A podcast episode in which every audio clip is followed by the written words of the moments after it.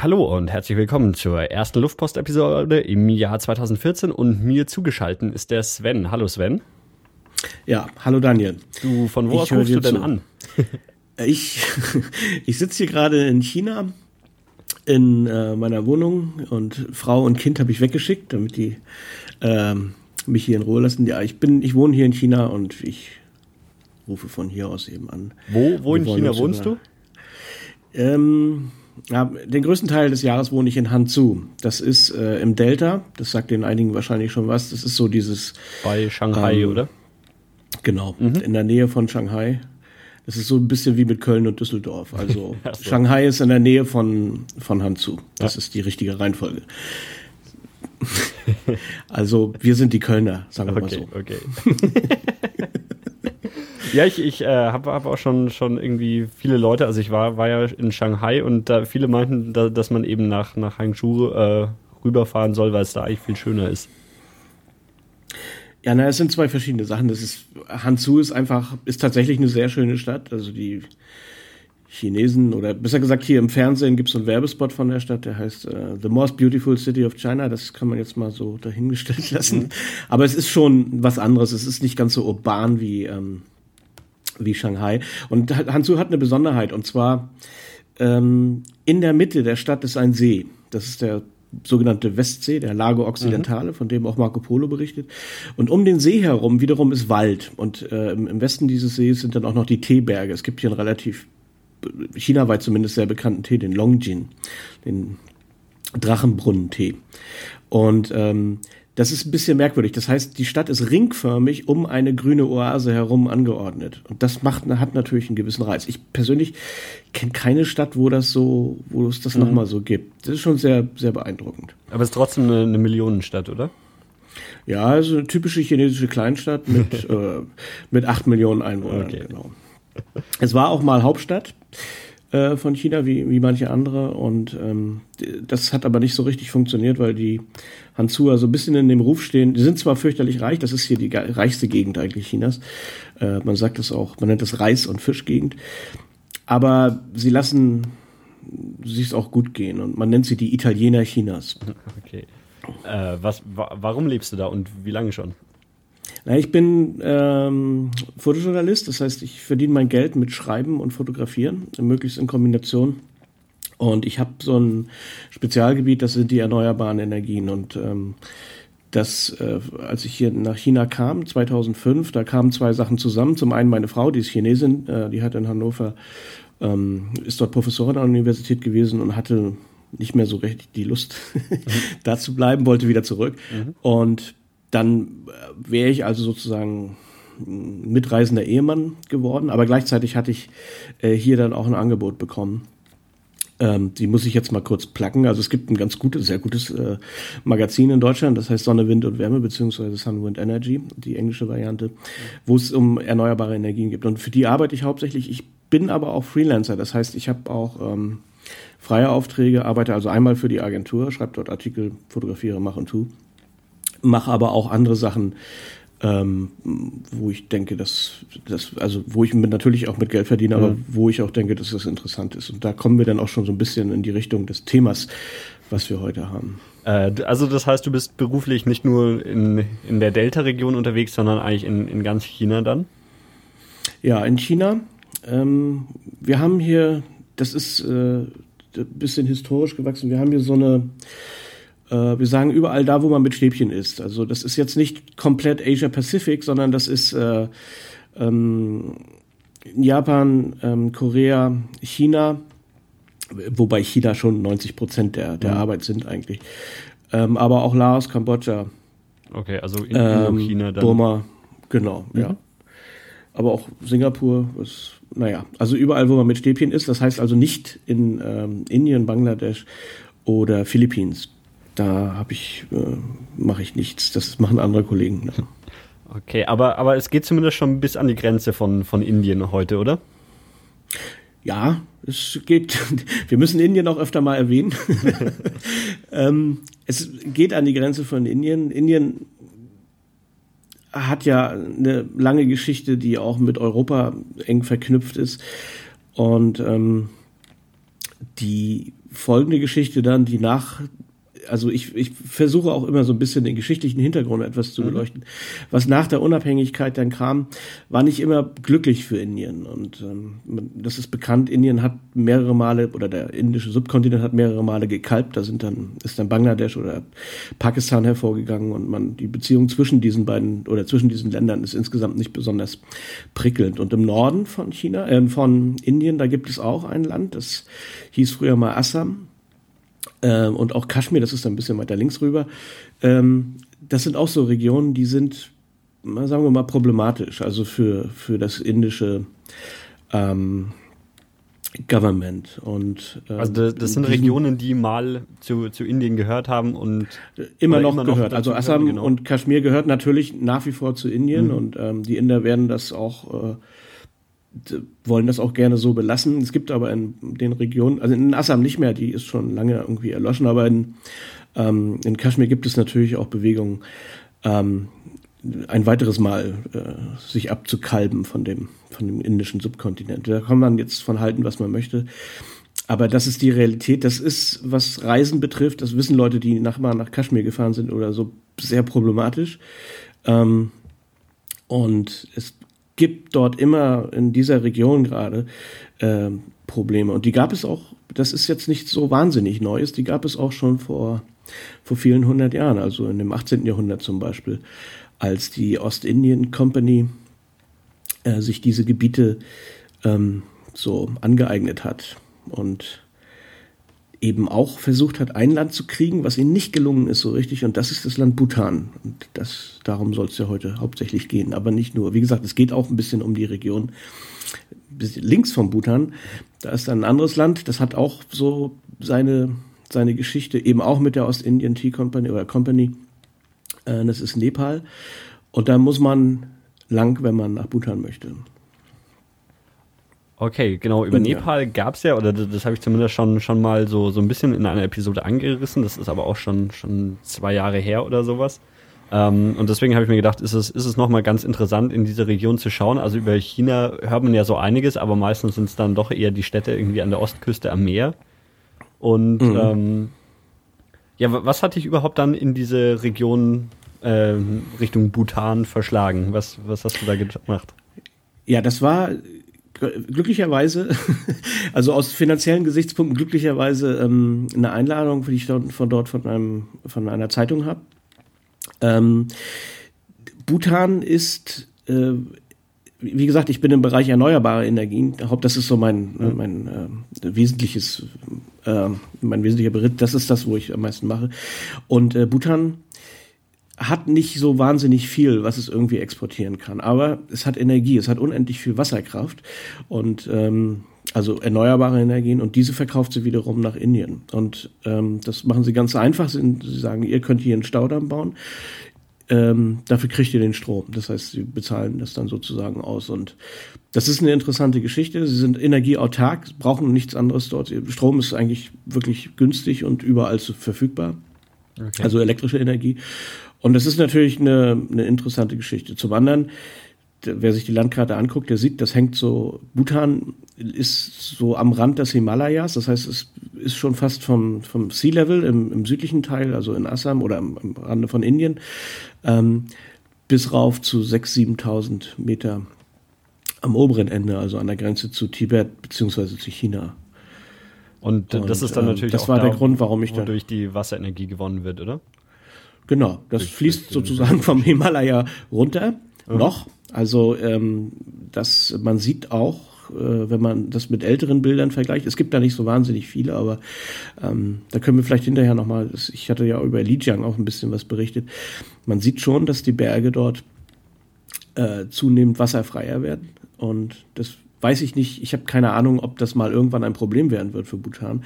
Aber es ist natürlich generell ein Problem für, für die ganze Region, für die Vegetation, für, für alles. Also mhm. die äh, Klimaerwärmung äh, würde solchen Ländern, die ja einiges vorhaben, das ist ja eine interessante Geschichte, was Bhutan äh, so vorhat, ähm, beeinflussen, wahrscheinlich negativ. Wie gesagt, man wird das sehen, ich kann mhm. das auch nicht, ich persönlich kann das auch nicht einschätzen. Ich habe da zu wenig Ahnung von Meteorologie und Klima und wie auch immer. Also. Okay. Äh, Bhutan ist ein eigenständiger Staat, oder? Ja, ist ein eigenständiger Staat. Das ist ja schon ziemlich lange. Ähm, historisch ist das, wie gesagt, wenn ich jetzt ein bisschen zu viel mit Geschichte rummache, dann musst du mir mal einen, einen Wink mit dem Zaunfall geben. Ähm, die hatten ein bisschen Glück. Die Briten sind da nicht wirklich, wie ich vorhin sagte, nicht wirklich reingekommen. Das war, das äh, lag nicht so, ähm, wie sie es gerne gehabt hätten. Und ähm, die, ähm, das Land konnte sich weitestgehend na, ich sag mal, entwickeln. Aber es hat sich eigentlich gar nicht entwickelt, sondern es war auf einem Niveau über viele hundert Jahre. Und ähm, besiedelt worden ist Bhutan eigentlich von Norden aus, von, von Tibet. Mhm. Äh, das ist auch nicht so wahnsinnig friedlich abgelaufen sondern die Tibeter, also das sind Heere, die dann dort eingefallen sind und die ursprüngliche Bevölkerung, äh, von der weiß man heute eigentlich nur noch sehr wenig. Sie haben dann auch ihren den Buddhismus mitgebracht und dann ist Bhutan auch wieder so ein bisschen ähm, in, in Isolation geraten, ähm, gewollt in Isolation gekommen und äh, hat sich dann mehr oder weniger selbstständig weiterentwickelt. Und dieses Königreich, ähm, das kann man eigentlich auch überall nachlesen, ist eigentlich bis in die äh, bis ins 20. Jahrhundert weitgehend unangetastet geworden, also gewesen. Es gab immer im Süden Auseinandersetzungen mit Engländern, mit Indern, mit äh, Nepalis, da müssen wir auch nochmal drauf zu sprechen kommen. Ähm, aber an sich konnten die so sich so entwickeln, beziehungsweise haben, haben, sind so gewesen, wie sie eben gewesen sind. Bis ins 20. Jahrhundert und dann fanden doch einige Änderungen statt. Also das ist ein Königreich, es ist heute eine konstitutionelle Monarchie, aber noch nicht lange. Ich glaube erst seit 2008 oder so. Äh, oder vielleicht auch ein ganz klein wenig früher, da bin ich jetzt überfragt. Mhm. Auf jeden Fall hat der König dann gesagt, hm, wir machen das jetzt nicht mehr mit, mit Theokratie beziehungsweise mit, ähm, mit äh, Monarchie, wir machen jetzt auch Demokratie. Und die Bhutanesen, das habe ich, wenn man sich mit den Leuten dort unterhält, ähm, die haben das so erstmal mit gewisser Befremdung aufgenommen und gesagt, okay, dann machen wir Demokratie. Wie geht das? Na, ihr müsst wählen gehen. Ja, wen sollen wir denn wählen? Da müsst ihr zwei Parteien gründen, mindestens. Und das haben sie dann alles gemacht. Und das ist auch, das funktioniert auch soweit mit äh, all seinen Sachen, die man so überall aus der äh, Politik kennt, äh, mit naja, mit den ganzen unschönen Dingen natürlich auch. Mhm. Äh, auf der anderen Seite hat der König dort natürlich, der, hat in England studiert, genauso wie seine Frau, ähm, haben die natürlich damit auch die, den Grundstein gelegt, dass sich das Land auch entwickelt. Denn das ist, die, die Umwelt verändert sich und man kann heute nicht mehr so wie früher äh, so eine, so, so eine Insel irgendwie belegen und den Leuten dort geht es tatsächlich auch wirklich gut. Äh, das kann man ruhig sagen, ähm, wie auch immer man das jetzt definieren möchte. Und ähm, es, man muss sich schon irgendwie heute in einer, auf diesem doch ziemlich klein gewordenen Planeten irgendwie einfügen in eine äh, Sache. Man kann da nicht mehr so sein Ding machen, weil man einfach abhängig ist. Man mhm. ist eben auch abhängig bei einer bewachsenen Bevölkerung davon, dass man irgendwas verkauft und irgendwas importiert. Also Bhutan ist nicht in der Lage, Autos zu bauen, die kommen in der Regel aus Japan und so weiter. Und das äh, kann man auch nicht als, als, als Theokratie, wie sie ja auch ähm, Tibet gewesen ist, bis in die ja, bis, bis die Chinesen das übernommen haben, äh, sondern das, das geht heutzutage nur noch mit, mit anderen Staatsformen und auch ein König blickt nicht unbedingt überall durch, so gut meinend und so wohlwollend er auch sein mag. Ähm, dazu braucht es einfach andere Mechanismen, zum Beispiel eine Demokratie, da funktioniert das. Gab es mal irgendwie so Bestrebungen, weil, weil du gerade Tibet angesprochen hast, was, was ja irgendwie im, mit China äh, reichlich im Konflikt steht. Ähm, Gab es so sowas ähnliches auch, auch bei Bhutan? Also, da, nee, dass die Beziehung, das irgendwie beansprucht hat oder irgend sowas? Nee, nee. Ähm, naja, mit Tibet, da können wir jetzt eine ganze Geschichte zu machen. Tibet ist so eine Sache. Das ist, ähm, ich bin ja auch Deutscher, muss ich mal ganz kurz erwähnen. Und ich als Deutscher hat man immer schnell äh, Antworten zur Hand zu mhm. irgendeinem Thema. Man sagt immer, das müsste so machen. Man müsste so machen. Dann ist das schon richtig. Das ist meistens doch ein bisschen komplizierter. Und ähm, da gerade die ganze Tibet-Geschichte äh, ist schon viel komplizierter, als man das in, in Europa vielleicht tatsächlich reflektiert. Ähm, Tibet war nie, also die letzten, was weiß ich, wie vielen tausend Jahre, ähm, nicht wirklich unabhängig, sondern ähm, Tibet hat eigentlich eine, äh, hat auch so seine Rolle in der Geschichte gespielt, war auch nicht immer zahm und, äh, sondern hat durchaus seine Heere in verschiedene Regionen geschickt, stand im Dauerclinch mit den ähm, ja, muslimischen oder eigentlich bevor es den, den Islam gab, eben mit den Völkern aus, aus der Gegend von äh, der Türkei oder äh, wie auch immer, also diesem, diesem äh, Bereich dort, den Sküten. Und die haben sich ganz schön die Kante gegeben dort. Und naja, und dann irgendwann, die Situation ist bekannt, in den 50er Jahren begann, nach dem Zweiten Weltkrieg, äh, der war in China erst 1949 zu Ende, begann dann ähm, der Kalte Krieg. Und da ist natürlich klar, wenn ich da auf dem Himalaya oben drauf stehe und dort Raketen installieren kann, dann bin ich ja, dann habe ich es ja richtig geschafft. So. Und das ist eine Situation, die China schon gesehen hat, obwohl sie mhm. sehr geschwächt waren, wie gesagt, durch den Krieg, ähm, und verhindern musste. Äh, das, äh, wie gesagt, man kann das werten und man kann das äh, in, in verschiedene Wertesysteme auch einsortieren, aber das sind die, die geschichtlichen Rahmenbedingungen. Und äh, entsprechend hat man dann wie andere Länder sich irgendwelche Inseln als Flugzeugträger organisieren, so hat sich Indien, äh, so hat sich China dann ähm, Tibet sozusagen gesichert. Äh, die Tibet war tatsächlich nie wirklich so richtig unabhängig, sondern ähm, sie haben zum Beispiel das Militär, das ist in Bhutan übrigens ganz ähnlich, durch China zum Beispiel stellen lassen. Immer wenn es Probleme gab, haben sie die Chinesen gerufen, haben gesagt, macht das mal hier wieder in Ordnung. Oder, also die alten chinesischen Kaiser und Dynastien, mhm. das, wie gesagt, das lief schon ein bisschen länger. Und ähm, damit man das auch ein bisschen äh, fixiert, wurden dann eben auch Prinzessinnen ausgetauscht hier und dahin, ähm, um das Ganze äh, zu machen. Das ist äh, vergleichbar mit die Geschichte Xinjiangs, was ist ein anderes äh, Himalaya äh, Himalaya Gegend weiter noch weiter nördlich, ist ganz ähnlich. Xinjiang heißt auf äh, übersetzt heißt das äh, also auf Englisch könnte man das übersetzen mit New Territories. Das ist es aber, diesen Namen hat es vor ungefähr zweieinhalbtausend Jahren bekommen. Und ähm, das war einfach eine Region, die man gebraucht hat für die Seidenstraße. Mhm. Also diese, das waren Handelswege, die hat man genommen und diese Territorien fielen dann mehr oder weniger ab. Man hat auch nie wirklich Interesse gehabt. Eigentlich hatte man gab es von chinesischer Seite aus ähm, nie wirklich Interesse an Xinjiang bis zu dem Zeitpunkt, wo man dort Öl gefunden hat. Das ist gar nicht so lange her. Ähm, und dann hat man natürlich gesagt, Moment, hier ist Öl. Das ist ja ähm, und so weiter. Aber äh, Landansprüche resultieren meistens aus irgendeiner ähm, aus irgendeiner Verwendung. Es, es gibt mhm. kein Land, das irgendein anderes Land irgendwie haben möchte, nur mal so, weil es einfach äh, den Imperialismus im Kopf hat, sondern man, weil man davon was sich irgendwas verspricht, wenn man da irgendwas bauen will, machen will und sich da für sein eigenes Land irgendwas verstricht. Ja, und genau, genau ähm, deshalb hätte ich ja vermutet, dass es vielleicht Bhutan, wenn, wenn du meinst, dass, dass es ähm, relativ oder von, von der Energieversorgung leben kann und den, den Export von, von Energie. Deswegen ähm, auch meine Frage, ob dann da eben irgendwie Ansprüche von Seiten Chinas oder anderer Nationen kamen, dass, dass und eben nee, die, die Eigenständigkeit von Bhutan irgendwie in Frage gestellt wurde oder ob das nie der Fall war? Ähm, das ja doch, also Tibet hat oft versucht, äh, ähm, Bhutan einzunehmen. Mhm.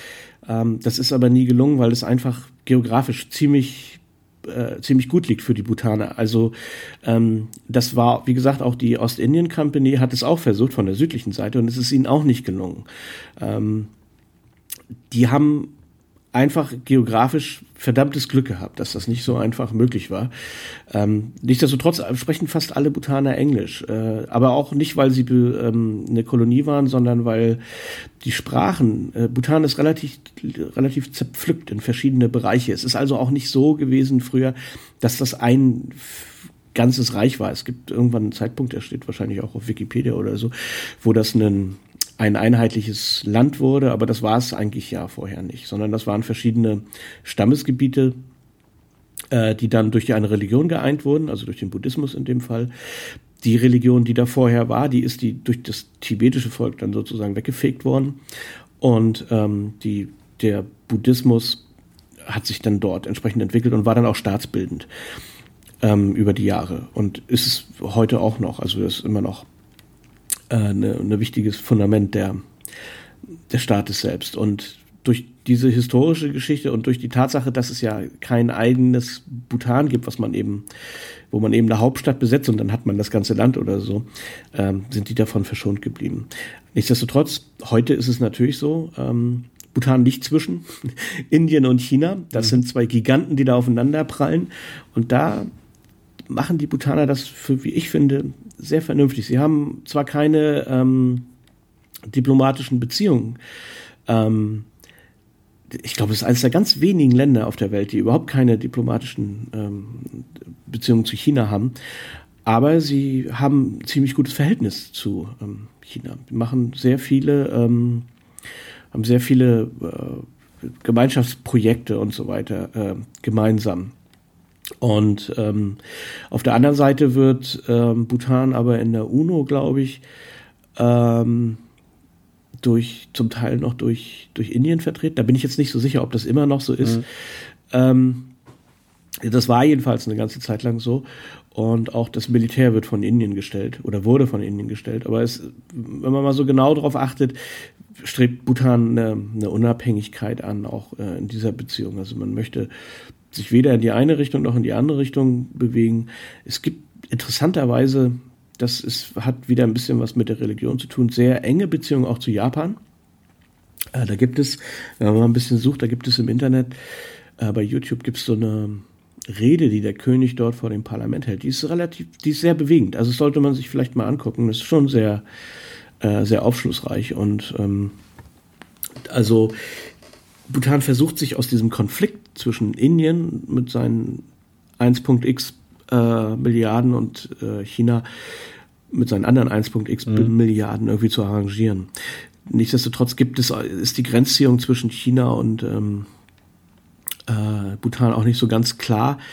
Was aber keinen, das sagen mir auch einige, keinen so richtig wirklichen Einfluss hat auf die Außenbeziehungen äh, zwischen Bhutan und China. Es gibt, wie gesagt, es gibt da eine ganze Reihe von Projekten, die gemeinsam gemacht werden und die das, die sind da gar nicht von beeinflusst. Ich war in einem Dorf in Bhutan, da berichtete mir dann der Guide, dass der sagte dann, äh, dass hier sind die ganzen Schmuggler, die fahren dann immer rüber oder wandern dann, das dauert so ein paar Tage, bis man da drüben ist, äh, rüber nach, But äh, nach, nach Tibet und bringen dann Sachen hin und holen Sachen zurück. Es gibt bestimmte Sachen, die sind ja in Bhutan nicht erlaubt, zum Beispiel Zigaretten. Und äh, die holt man sich dann vielleicht aus Tibet oder so.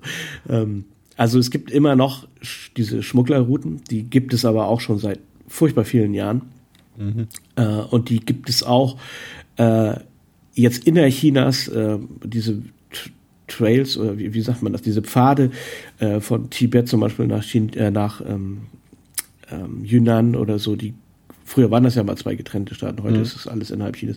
Ähm, die gibt es natürlich immer noch und da gibt es auch eine ganze Reihe von Geschichten, äh, auch aus dem Krieg zum Beispiel, also auch die, die berühmte Burma Road ist ja ein Teil der, dieser Pfade, die, äh, diese Burma Road ist dann ja auch wieder hm, zerfallen, mehr oder weniger, und wurde erst vor ein paar Jahren wieder zusammengebaut. Und diese Pfade, die existieren noch und werden auch noch benutzt, äh, wie, wie seit Unzeiten. Das finde ich immer wieder ganz interessant, ja. dass egal wie sich Staaten so entwickeln, dass manche Sachen bleiben einfach so, wie sie schon immer waren. Okay, aber dann, dann lass uns mal so, so, so anfangen. Ähm, wie, wie kommt man überhaupt äh, nach Bhutan? Ja, ist nicht so einfach. Ähm, Bhutan limitiert äh, seine Touristen. Also ich war ja jetzt nicht als nicht ausschließlich. Also das muss ich vielleicht nochmal anfügen. Ich war dort als äh, ich hatte dort also einen, einen Auftrag, aber natürlich wollte ich das auch für mich persönlich mhm. nutzen und habe dann auch gesagt, gut, da hänge ich aber jetzt noch eine oder zwei Wochen dran. Und außerdem meine Frau wollte natürlich auch mitkommen. Oder ich wollte, dass meine Frau mitkommt, wie man das auch immer dreht. Und ähm, entsprechend habe ich dann auch noch so das Tourismusprogramm rangehängt. Und das muss man tatsächlich ähm, äh, vorher machen. Ähm, oder sagen wir mal so, es gibt zwei Möglichkeiten, aber die wesentlich die bessere ist, ähm, man geht zu einer Vertretung, einer botanischen Vertretung, die gibt es in Deutschland mit Sicherheit auch, also ein Reisebüro zum Beispiel oder irgendwie sowas. Und dort kann man das buchen. Okay. Ähm, da wird das auch schon eigentlich alles fest eingetütet, was man möchte. Man kann sich da auch ein bisschen beraten lassen, das muss man auch, weil es gibt verschiedene mh, oder Packages, die man so haben kann, was man, was man für Typ ist, was man machen möchte. Möchte man irgendwo im, im Hochgebirge rumwandern mit Biwak und so oder möchte man lieber von Hotel zu Hotel mit einem Auto fahren? Aber man, man so bucht im Vorfeld eine, eine fertige Reise quasi und ähm, genau. man, man reist jetzt nicht einfach mal im Bhutan und mit seinem Rucksack nee. und schaut, äh, was einen da so erwartet. Genau das ist das, was sie nicht wollen, mhm. sondern sie möchten das ähm, ja, in, kanalisieren. Und sie haben da auch ein Mittel gefunden, das ist nämlich teuer. also der Eintritt in Bhutan kostet 250 Dollar pro Tag pro Person. Also ähm, da ist natürlich jetzt Hotel und Auto und alles schon mit drin, aber es ist natürlich trotzdem eine, eine Stange Geld. Also man hat dann äh, nach einer gewissen Zeit äh, weiß man, oh, jetzt habe ich eine Leica zusammen, so ungefähr. Also äh, der Eintritt kostet, wie, wie, wie meinst du das? Also die, die Tour oder was ich dann da buche, die kostet mich 250? Ja, nein, es gibt eine, eine Eintrittsgebühr tatsächlich. Also es gibt, ja, Eintritt klingt jetzt so wie ein Zoo oder so, ja. aber es gibt eine, ein, ein Tagesmindestumtauschsatz, das sind 250 Dollar. Mhm. Die muss man bezahlen. Äh, und die werden, diese 250 Dollar werden dann angerechnet auf äh, Duties, also zum Beispiel auf Hotel oder auf Auto. Okay, so. also man, man also muss quasi mindestens 250 Dollar pro Tag irgendwie in diesem Land umsetzen. Und Nase. Mhm. Mhm. Ja, also wir beide dann eben 500, aber abgesehen jetzt von den Tagen, wo wir dort äh, auf Einladung waren, ähm, 500 Dollar pro Tag. Und ähm, ja, davon bezahlt man dann eben Hotel, was jetzt nicht so ähm, ja gut, zu den Hotels können wir vielleicht nochmal was sagen. Also äh, das da bucht man dann eben im Prinzip das, was man, was man haben möchte vorher. Wie gesagt, alles vorher. Das heißt auch, man sagt, ja, ich hätte gerne einen Four-Wheel-Truck und ich würde mich, ich interessiere mich für den Westen des Landes. In der Zeit möchte ich von dort und dort und dorthin. Es ist immer ein Guide dabei, der ähm, Englisch spricht oder, oder Chinesisch. Also das jetzt kann man sich so ein bisschen aussuchen. Mhm. Und äh, wir hatten dann auch noch einen Fahrer dabei. Also äh, wir wollten noch ein bisschen weg vom Auto. Ähm, und haben dann aber auch nicht gebiwakt, weil das war mir echt nix, sondern sind dann im Hotel gewesen und ähm, da ist dann auch dreimal Essen am Tag drin, also sozusagen Vollpension. Wenn man das jetzt mal so hinrechnet, dann ist es, relativiert sich der Preis natürlich wieder. Mhm. Aber man sieht zu Anfang schon das Sümmchen, was man da auf den Tisch legen muss und das macht einen natürlich deprimiert. Dann ähm, aber ich, äh, egal, ich würde sagen, es hat sich gelohnt. Und dann gibt es noch eine zweite Möglichkeit, die habe ich nicht ausprobiert, das haben mir aber einige erzählt. Da bin ich nicht so sicher, wie das funktioniert ähm, oder ob das gut funktioniert. Ähm, man kann in Kathmandu äh, so Tagesreisen buchen. Mhm. Da ist natürlich das Gleiche, man muss auch 250 Dollar pro Person bezahlen und man wird dann wahrscheinlich, äh, fliegt dann hin, äh, wird dann darum gekarrt und fährt dann ein, zwei Tage später wieder zurück.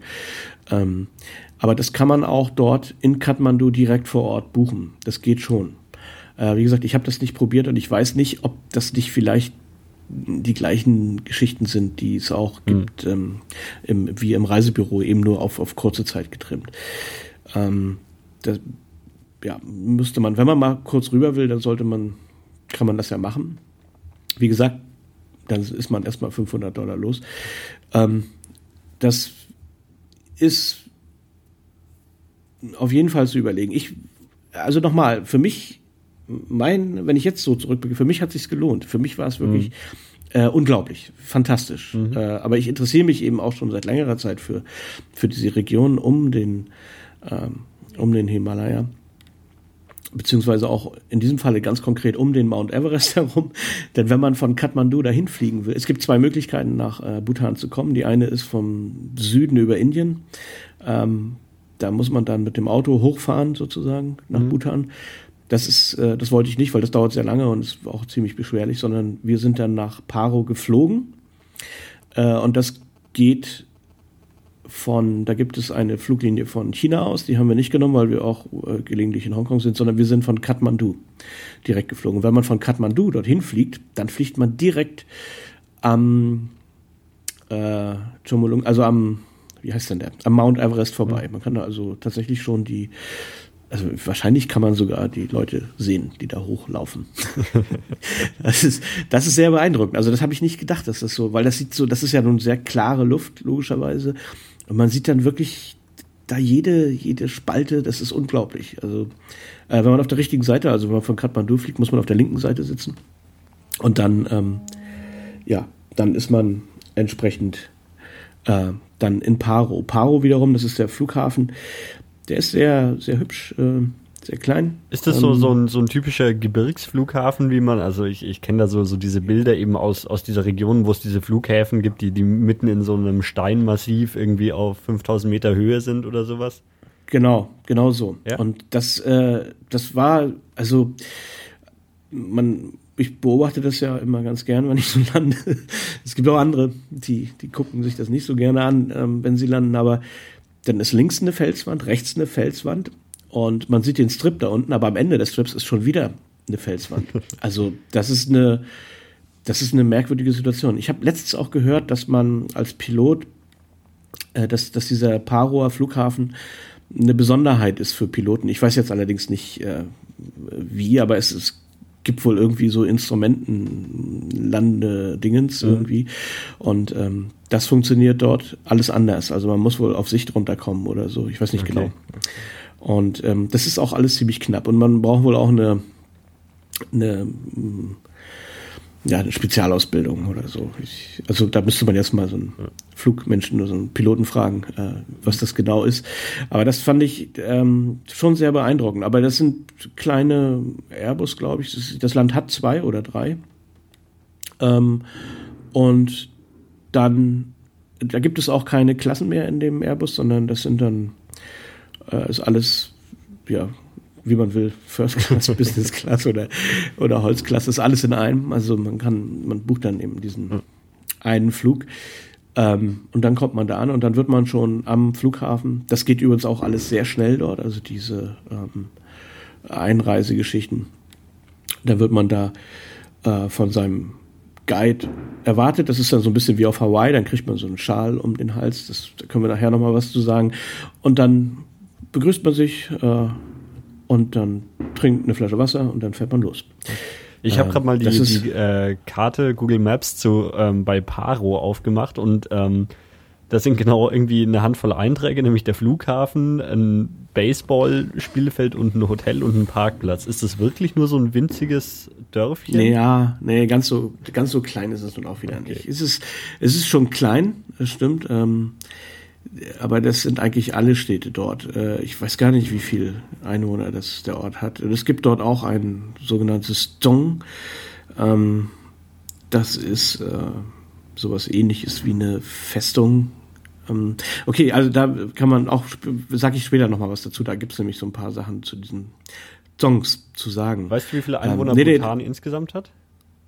Äh, Moment, also, das hatte so ich mir vorhin geschätzt. rausgesucht. Ja, ähm, ungefähr eine Dreiviertelmillion. Also okay.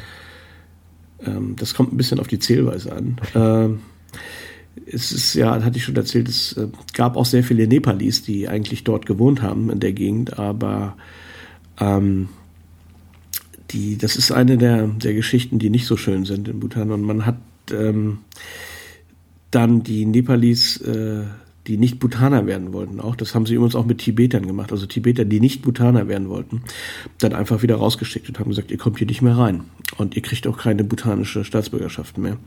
Da gibt es also ungefähr 100.000 Nepal-Bhutanesen oder wie man das auch immer betrachten will, die in Nepal leben. Okay. Und ähm, die, über die wird auch gelegentlich berichtet wenn man Negatives über ähm, Bhutan berichten möchte. Das ist äh, eine, eine schwierige Geschichte und es gibt da auch sehr unterschiedliche Auffassungen. Das ist so ein bisschen wie mit Tibet. Ich äh, will mich da, will da wie gesagt gar nicht so groß werten, weil das einfach wahnsinnig kompliziert ist. Und ähm, wenn je nachdem, welche Meinung man vertritt, man hat auch, man vertritt auch immer irgendwie gleichzeitig eine falsche Meinung. Man muss dann schon alle Sachen im Kontext sehen. ähm, aber nochmal zurück zu Kathmandu. Also wenn man von Kathmandu, äh, Nepal ist, ein, ist ebenfalls ein sehr schönes Land und auch mit sehr unglaublich netten Menschen drin. Ähm, aber es ist so wahnsinnig anders, so also diametral entgegengesetzt zu Bhutan. Ähm, Wer Kathmandu kennt, der weiß, das ist, das war ja früher mal so, lag so direkt auf dem Hippie Trail und das hat, hat immer noch so ein bisschen was davon wahrscheinlich, obwohl ich das damals ja nicht miterlebt habe. Ähm, Kathmandu hat, macht mir auf mich immer den Eindruck, jedes Mal, wenn ich da bin, das, das bricht gerade zusammen. Das, das, die ganze Stadt stürzt gerade in sich zusammen. So, es ist ein unglaubliches Chaos voll. Äh, es ist auch sehr staubig dort, also die ähm, Umweltverschmutzung ist relativ hoch, ist laut, äh, irgendwie auch überbevölkert, obwohl man sich das in, in Nepal fast gar nicht vorstellen kann. Und ähm, bunt, also es sind ja auch sehr viele Hindus dort, das sieht man auch eben, die mit den unheimlich bunten Gewändern, dann, äh, wenn man dort zu Festtagen ist, das sieht einfach wahnsinnig aus. So. Und wenn man dann, und es kommt einem wirklich so, so chaotisch vor, so völlig äh, irgendwie so in, in irgendeiner Endzeit. Und dann kommt man nach Bhutan und das ist wie in der Schweiz. Also ich habe erst gedacht, hä, was ist das denn? Das sieht ja aus wie in der Schweiz hier. Also man kennt das bei, ich weiß nicht, wie dieses Wort heißt, es gibt so einen lateinischen Begriff bei Tieren, ähm, die sich aufgrund ihrer Umweltbedingungen sehr ähneln, obwohl sie rein äh, entwicklungs äh, genetisch bedingt gar nicht zusammengehören. Also zum Beispiel okay. gibt es Dinosaurier, die sehen aus wie Fische, obwohl sie gar keine Fische sind, sondern Saurier. Ja, ich, ich, weiß, was Oder, du meinst, ja.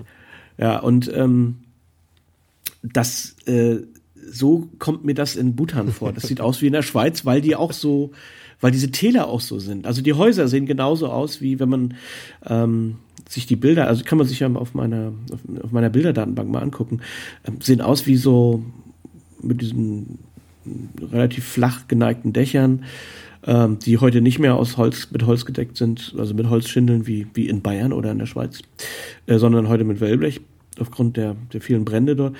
Aber im Prinzip sieht es, es ist, man kann in, ob man in Holzkirchen oder in, äh, in, in Bern oder in Bhutan ist, es sieht sich sehr ähnlich aus. Das ist also das, es, man sieht diese grünen, schönen, wunderschönen grünen Täler, diese riesigen schneebedeckten Berge dahinter und dann diese maximal sechsstöckigen, höher darf man nicht bauen in Bhutan, Häuser oder Villas. So. Und ja, das äh, ist, ist ein, ein enormer Kontrast zu diesem, äh, zu diesem völlig chaotischen ähm, Nepal oder zu diesem äh, Kathmandu. Kathmandu ist auch nicht wirklich so wie ganz Nepal, aber ähm, sehr, sehr beeindruckend, dieser, dieser Kontrast. Und man landet dann dort und denkt, man ist irgendwie innerhalb einer Stunde tatsächlich bis nach Basel geflogen. Und das war, war so mein erster Eindruck da. Ähm, wenn du gesagt hast, dass überall außenrum grün ist, dann ist man noch nicht auf so, so extremen Höhen, dass irgendwie nur noch Steine um einen rum sind, oder? Nee, da noch nicht. Ähm, also äh, die Vegetation in den Tälern ist, ist äh, ja, ist es ist auch gar nicht so hoch dort. Also Paro liegt, glaube ich, so auf 3000 Meter, wenn überhaupt. Ich bin mir gar nicht so sicher.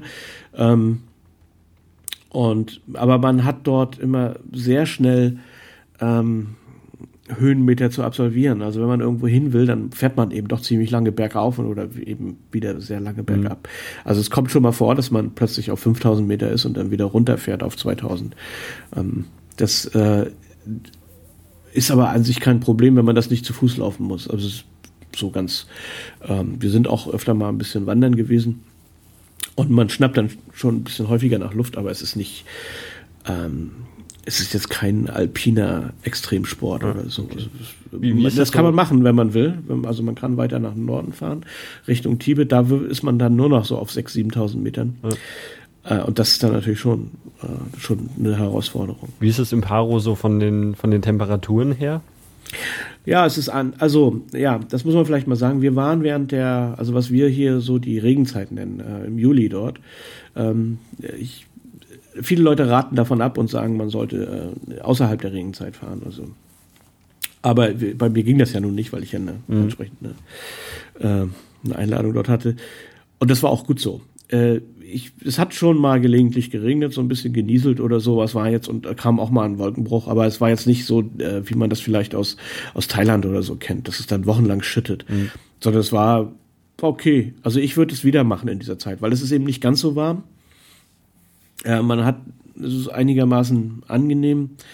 Ähm, und wenn es mal regnet, dann ist das, wenn man so eine Tour bucht, wie wir das gemacht haben, also eine etwas ja, äh, nicht so anspruchsvolle, äh, sportlich anspruchsvolle Tour, dann ist das überhaupt gar kein Problem. Das ist, äh, kann man ruhig machen, also in dieser Zeit zu fahren.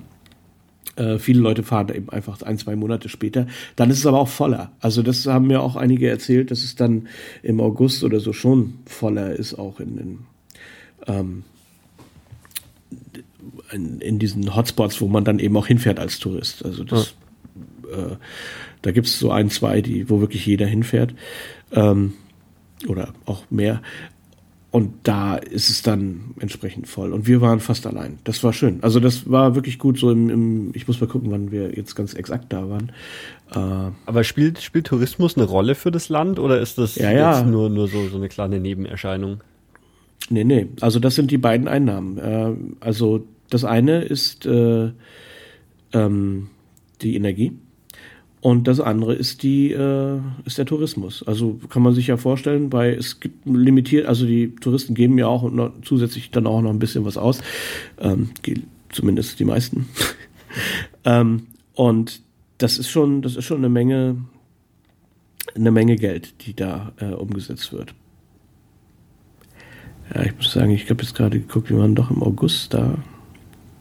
Na, ich weiß nicht genau. Okay, wie auch immer. Äh, also es ist eine, ist, ist eine Menge Geld, was über den Tourismus reinkommt, mhm. ist schon sehr, sehr wichtig für das Land, denke ich schon. Aber man hat eben, man hat Kathmandu vor Augen mit diesen unendlichen Mengen an Rucksacktouristen. Ähm, und das möchte man wahrscheinlich auch nicht. Äh, es ist mhm. ja wahrscheinlich auch so eine, naja, man kennt das auch von Singapur. Also ähm, möchte sich davon irgendwie absetzen. Man fühlt sich auch in Singapur als Rucksacktourist nicht wirklich wohl. Okay, aber lass, lass uns mal zu, nicht, zu, ja. zurück auf, auf deine Reise kommen. Du bist ähm, also in, in Paro gelandet und wurdest direkt am Flughafen von deinem, deinem Tourguide dann erwartet. Ja, und zwar ähm, in traditioneller Kleidung. Ähm, die traditionelle Kleidung ist auch gar nicht so traditionell. Ähm, die äh, Leute laufen da heute auch die meisten eigentlich so rum und in ähm, bestimmten, also im Amt, die Beamten oder auch die Schüler oder überall, wo man irgendwie äh, präsentieren muss, da ist das eigentlich so die Alltagskleidung. Während die normalen Bhutanesen natürlich auch mal gelegentlich Jeans tragen oder so. Das ist eine, mhm. aber es sieht schon ein bisschen ja anders aus, als man das eigentlich so kennt. Ähm, ja, aus, aus was besteht diese die, Kleidung? Äh, also das ist ich muss sagen, die, bei den Frauen sieht das ganz hübsch aus. Die haben also sozusagen ein Kleid, wenn man so will, das so, ja, wenn, so um einen herum gewickelt wird. Äh, oder nee, eigentlich ist es eine, eine Art Bluse und ein Rock, der sehr lang ist, also der praktisch über die Knöchel geht. Und ähm, äh, ich habe, ja, man kann sich mal so ein paar Fotos angucken. Ich, äh, vielleicht kannst du den, den Link dann mal mhm. weitergeben oder so. Ähm, äh, auch die Schüler oder so. Bei den Männern finde ich es ein bisschen komisch, weil die haben, das sieht dann so ein bisschen aus wie so ein, wie so ein Rock auch, der aber oberhalb der Knie, so, also bei den Oberschenkeln so abschließt. Und darunter dann so schwarze Strümpfe, bis Kniestrümpfe. Das sieht okay. irgendwie doof aus. und, aber so läuft auch der König rum und alle anderen. Und insofern ja ist das, äh, und ich glaube, die Leute dort machen sich da auch nicht so die, mhm. den Kopf. Das, das sind dann ähm, auch so, dazu, sind das dann auch so ganz bunte Kleidungen, wie man es jetzt so, sehr, so aus ja, Indien kennt? Ja, ja. Ja, sind, nee, so nicht. Also sind anders. Ähm, der Stoff ist viel dicker, logischerweise, weil mhm. es ja auch ein bisschen andere Vegetat äh, ganz andere Klima ist. Ähm, und die sind so ganz klein kariert. Also nicht diese langen, flächig gefärbt, gefärbten Saris, so wie die mhm. das, also nicht wie die Inder. Ähm, und das ist auch, ah, wie kann ich das sagen, wie so ein Bademantel, den man so praktisch vorne so überschlägt. Ähm, so ist, sind auch diese, diese Blusen oder wie man das auch immer nennt. Ich weiß gar nicht. Ähm, also schon anders, aber dazu gibt es auch, so auch wie in Indien, einen Schal. Und der hat auch eine gewisse Bedeutung. Also der Schal sagt auch, ähm, in welcher äh, Beamtenkaste man ist und so weiter. Also der Schal ist auch wichtig, den muss man auch, muss auch der Guide oder jemand anders anlegen, wenn er zum Beispiel in irgendeins der ähm, der Tempel geht oder so. Ähm, und der wiederum hat unterschiedliche Farben, ist dann auch meistens so einfarbig gefärbt. Ähm, man muss auch als Tourist ähm, Schuhe ausziehen und Schal anlegen, wenn man irgendwo rein will. Äh, das ist also, man muss dann, also man legt da sehr viel Wert drauf, dass man äh, nicht wie der letzte Hillybilly da in irgendeinen Tempel reinschreitet, sondern das einigermaßen, ja, respektvoll. Aber äh, ich habe jetzt auch nicht erlebt, dass da irgendjemand ähm, sich da jetzt so allzu despektierlich irgendwie hat. Aber man, man hält sich dann einfach dran und dann ja. ist auch gut. Das ist auch ganz okay. Und äh, ihr habt dann direkt zur Begrüßung eure, eure Schals bekommen. Genau, einen weißen. Okay, und, und weiß, weiß heißt wahrscheinlich. Was? Das weiß ich nicht, aber ich habe dann gemerkt, dass alle Touristen oder Leute, die offensichtlich keine Bhutaner man weiß hat, das heißt wahrscheinlich irgendwie, ich bin neutral oder so. Ich weiß, vielleicht ist es auch, äh, wie gesagt, wie in Hawaii mit diesen Blumenketten ja. einfach nur so, eine, so ein Tourismusding. Ja. Ich, das weiß ich nicht. Aber tatsächlich äh, muss man die dann auch irgendwie umhängen, wenn man dann in irgendeinen so Tempel oder ähm, ich hatte ja auch eine Geschichte von hier bei dir gehört äh, über China. Ein Tempel ist ja jetzt nicht sowas wie in Europa so eine Kirche eben, sondern das ist meistens ein Komplex ähm, mit sehr vielen Gebäuden und äh, meistens auch auf einem gewissen Gelände, mhm. äh, das ziemlich, das ganz schön groß sein kann und so. Also man bewegt sich dann nicht nur innerhalb des Tempels, sondern innerhalb dieser Anlagen oder eben dieser Zongs, äh, die auch immer in gewisser Weise auch immer Tempel sind. Und auch da muss man sich dann eben entsprechend kleiden. Das ist da eben so. Okay. Äh, was, was macht man dann in Paro so? Also ich habe mittlerweile nachgeschaut auf Wikipedia, 15.000 Einwohner hat sie und in der Wikipedia ist auch ein ganz tolles Bild, was, was echt, äh, wie, wie du gesagt hast, aussieht, als ob das Foto in der Schweiz aufgenommen wurde, abgesehen von irgendwie den Autos, die da stehen, die sehen dann noch ein bisschen, bisschen älter aus, als man sie in der Schweiz erwarten würde. Aber was, ja. habt, ihr, was, was habt ihr so, so in Paro oder in und Paro haben wir erstmal gar nichts gemacht. Da sind wir am letzten Tag dann ja, weil wie gesagt, das ist ja der einzige Weg da rein mhm. und raus, äh, sind wir am letzten Tag gewesen. Ähm, wir sind dann gleich weitergefahren und zwar nach Timpu. Timpu ist die Hauptstadt. Und das, da war es dann auch schon relativ spät abends. Wir sind dann dorthin, haben ähm, die Hotels, das wollte ich, ja, hatte ich vorhin schon mal angekündigt, ähm, sind sehr einfach aber nicht, nicht äh, billig im Sinne von, von, von ähm, ja, schlecht oder so, sondern sind einfach gehalten, aber sehr schön. Also sind, es gefällt mir wirklich sehr gut. Und ähm, aber es ist jetzt nicht irgendwie äh, verkitscht oder so. Es gibt, mhm. ich weiß gar nicht, ob es Fernseher gibt, wahrscheinlich ja, aber ähm, also sind vom Standard her ähm, sehr, sehr einfach. Aber alles sehr angenehm, sehr, sehr stylisch auch irgendwie. Ähm, man merkt auch so ein bisschen bei manchen Stellen so ein bisschen den, den japanischen Einfluss oder den buddhistischen Einfluss, wie auch immer. Man macht da nicht zu viel, zu viel Theater, sondern es ist einfach äh, schlicht und schön. Das hat mir wirklich sehr gut gefallen.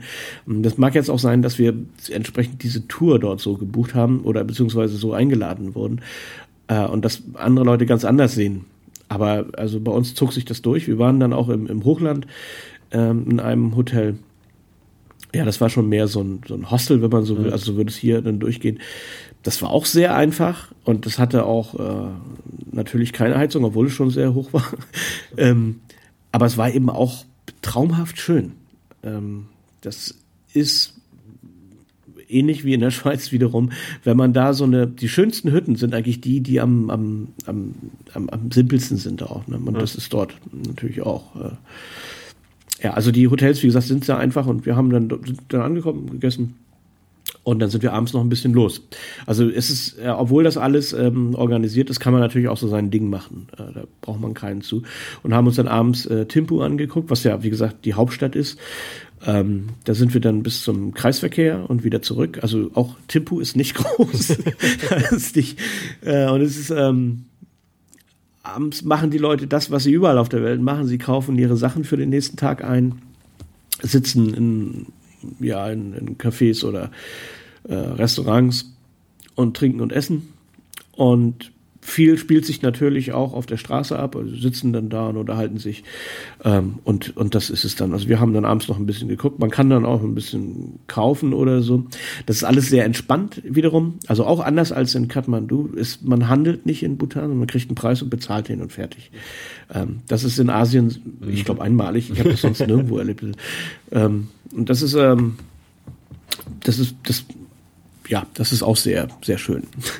Und ähm, dann am nächsten Tag ging es dann eigentlich erst los. Dann sind wir, ähm, werden wir, wurden wir dann so zu verschiedenen Sachen hingefahren. Also der Guide hat gesagt, also wir können heute das und das und das und das machen. Wo wollt ihr hin? Ähm, das ist natürlich blöd, wenn man nicht so richtig die Ahnung hat. Ja.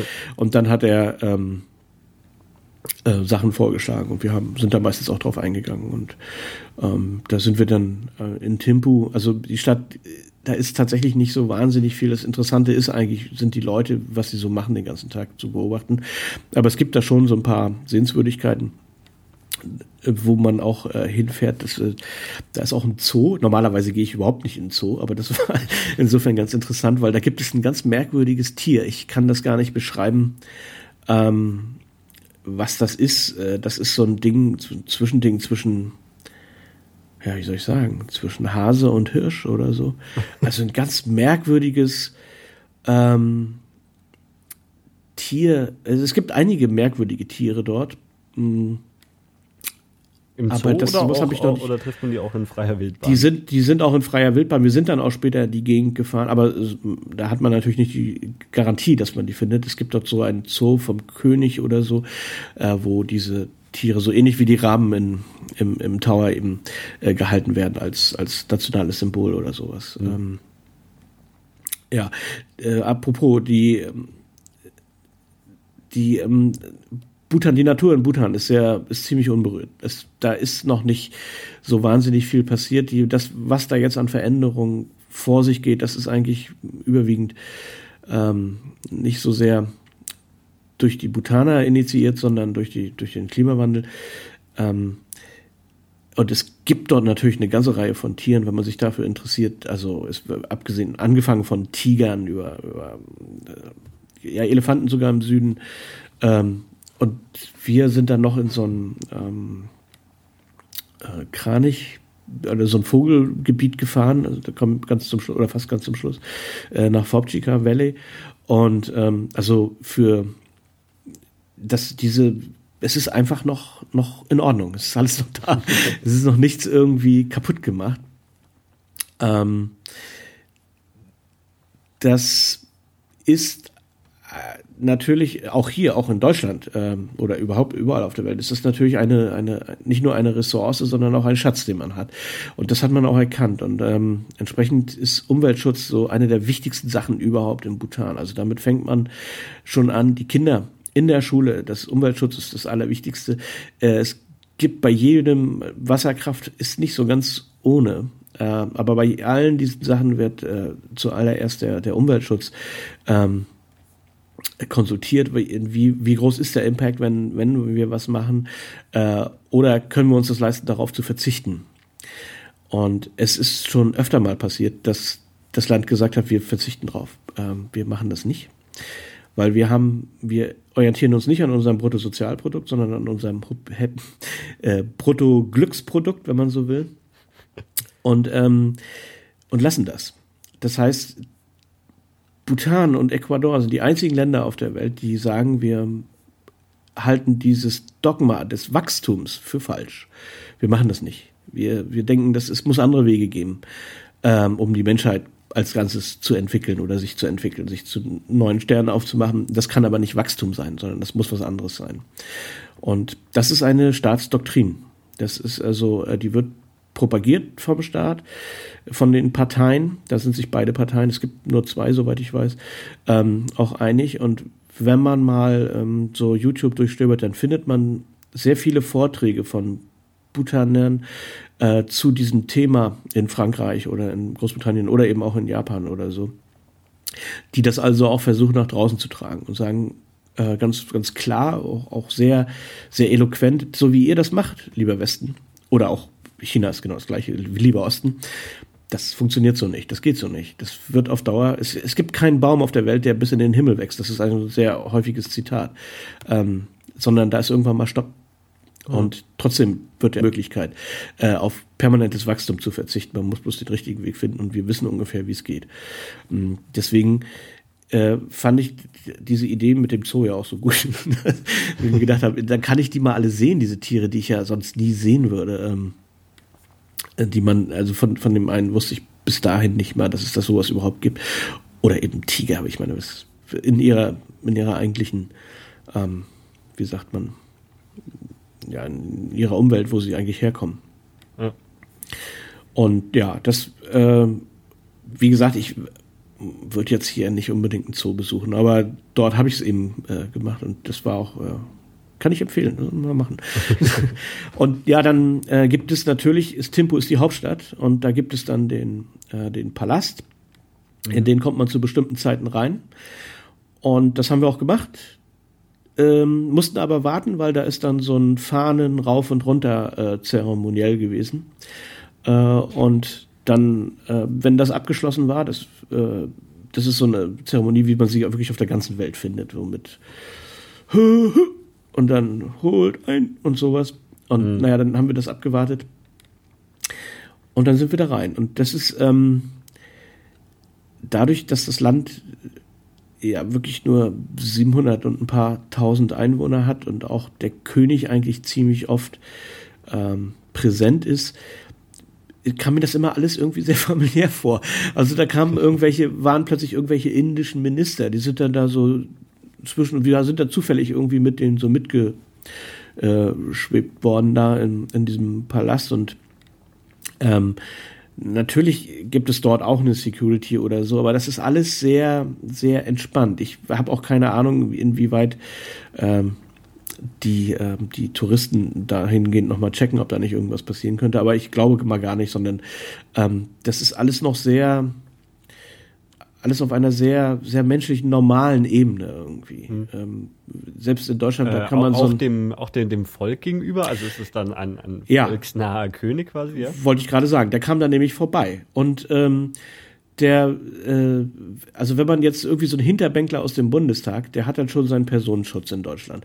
Während der, der hat wahrscheinlich auch einen, aber der ging dann da so lang und ähm, äh, da waren ein paar Kinder, die kamen gerade von der Schule und dann hat er so die Hand so gegrüßt, wie man eben so grüßt und die Kinder haben so zurückgegrüßt. Und diese Geste, die fand ich, die fand ich so bemerkenswert. Dann habe ich gedacht, hä, das ist ähm, äh, also auch ein anderer, wir waren dann in so einem Bad, es gibt da so verschiedene, ja, also keine Sauna, sondern es ist draußen so ein Loch in der Erde eigentlich, wo man heiße oder glühende Steine reinwirft. Dadurch erwärmt sich das Wasser, da tut man da ein paar Kräuter mhm. rein und badet da drin.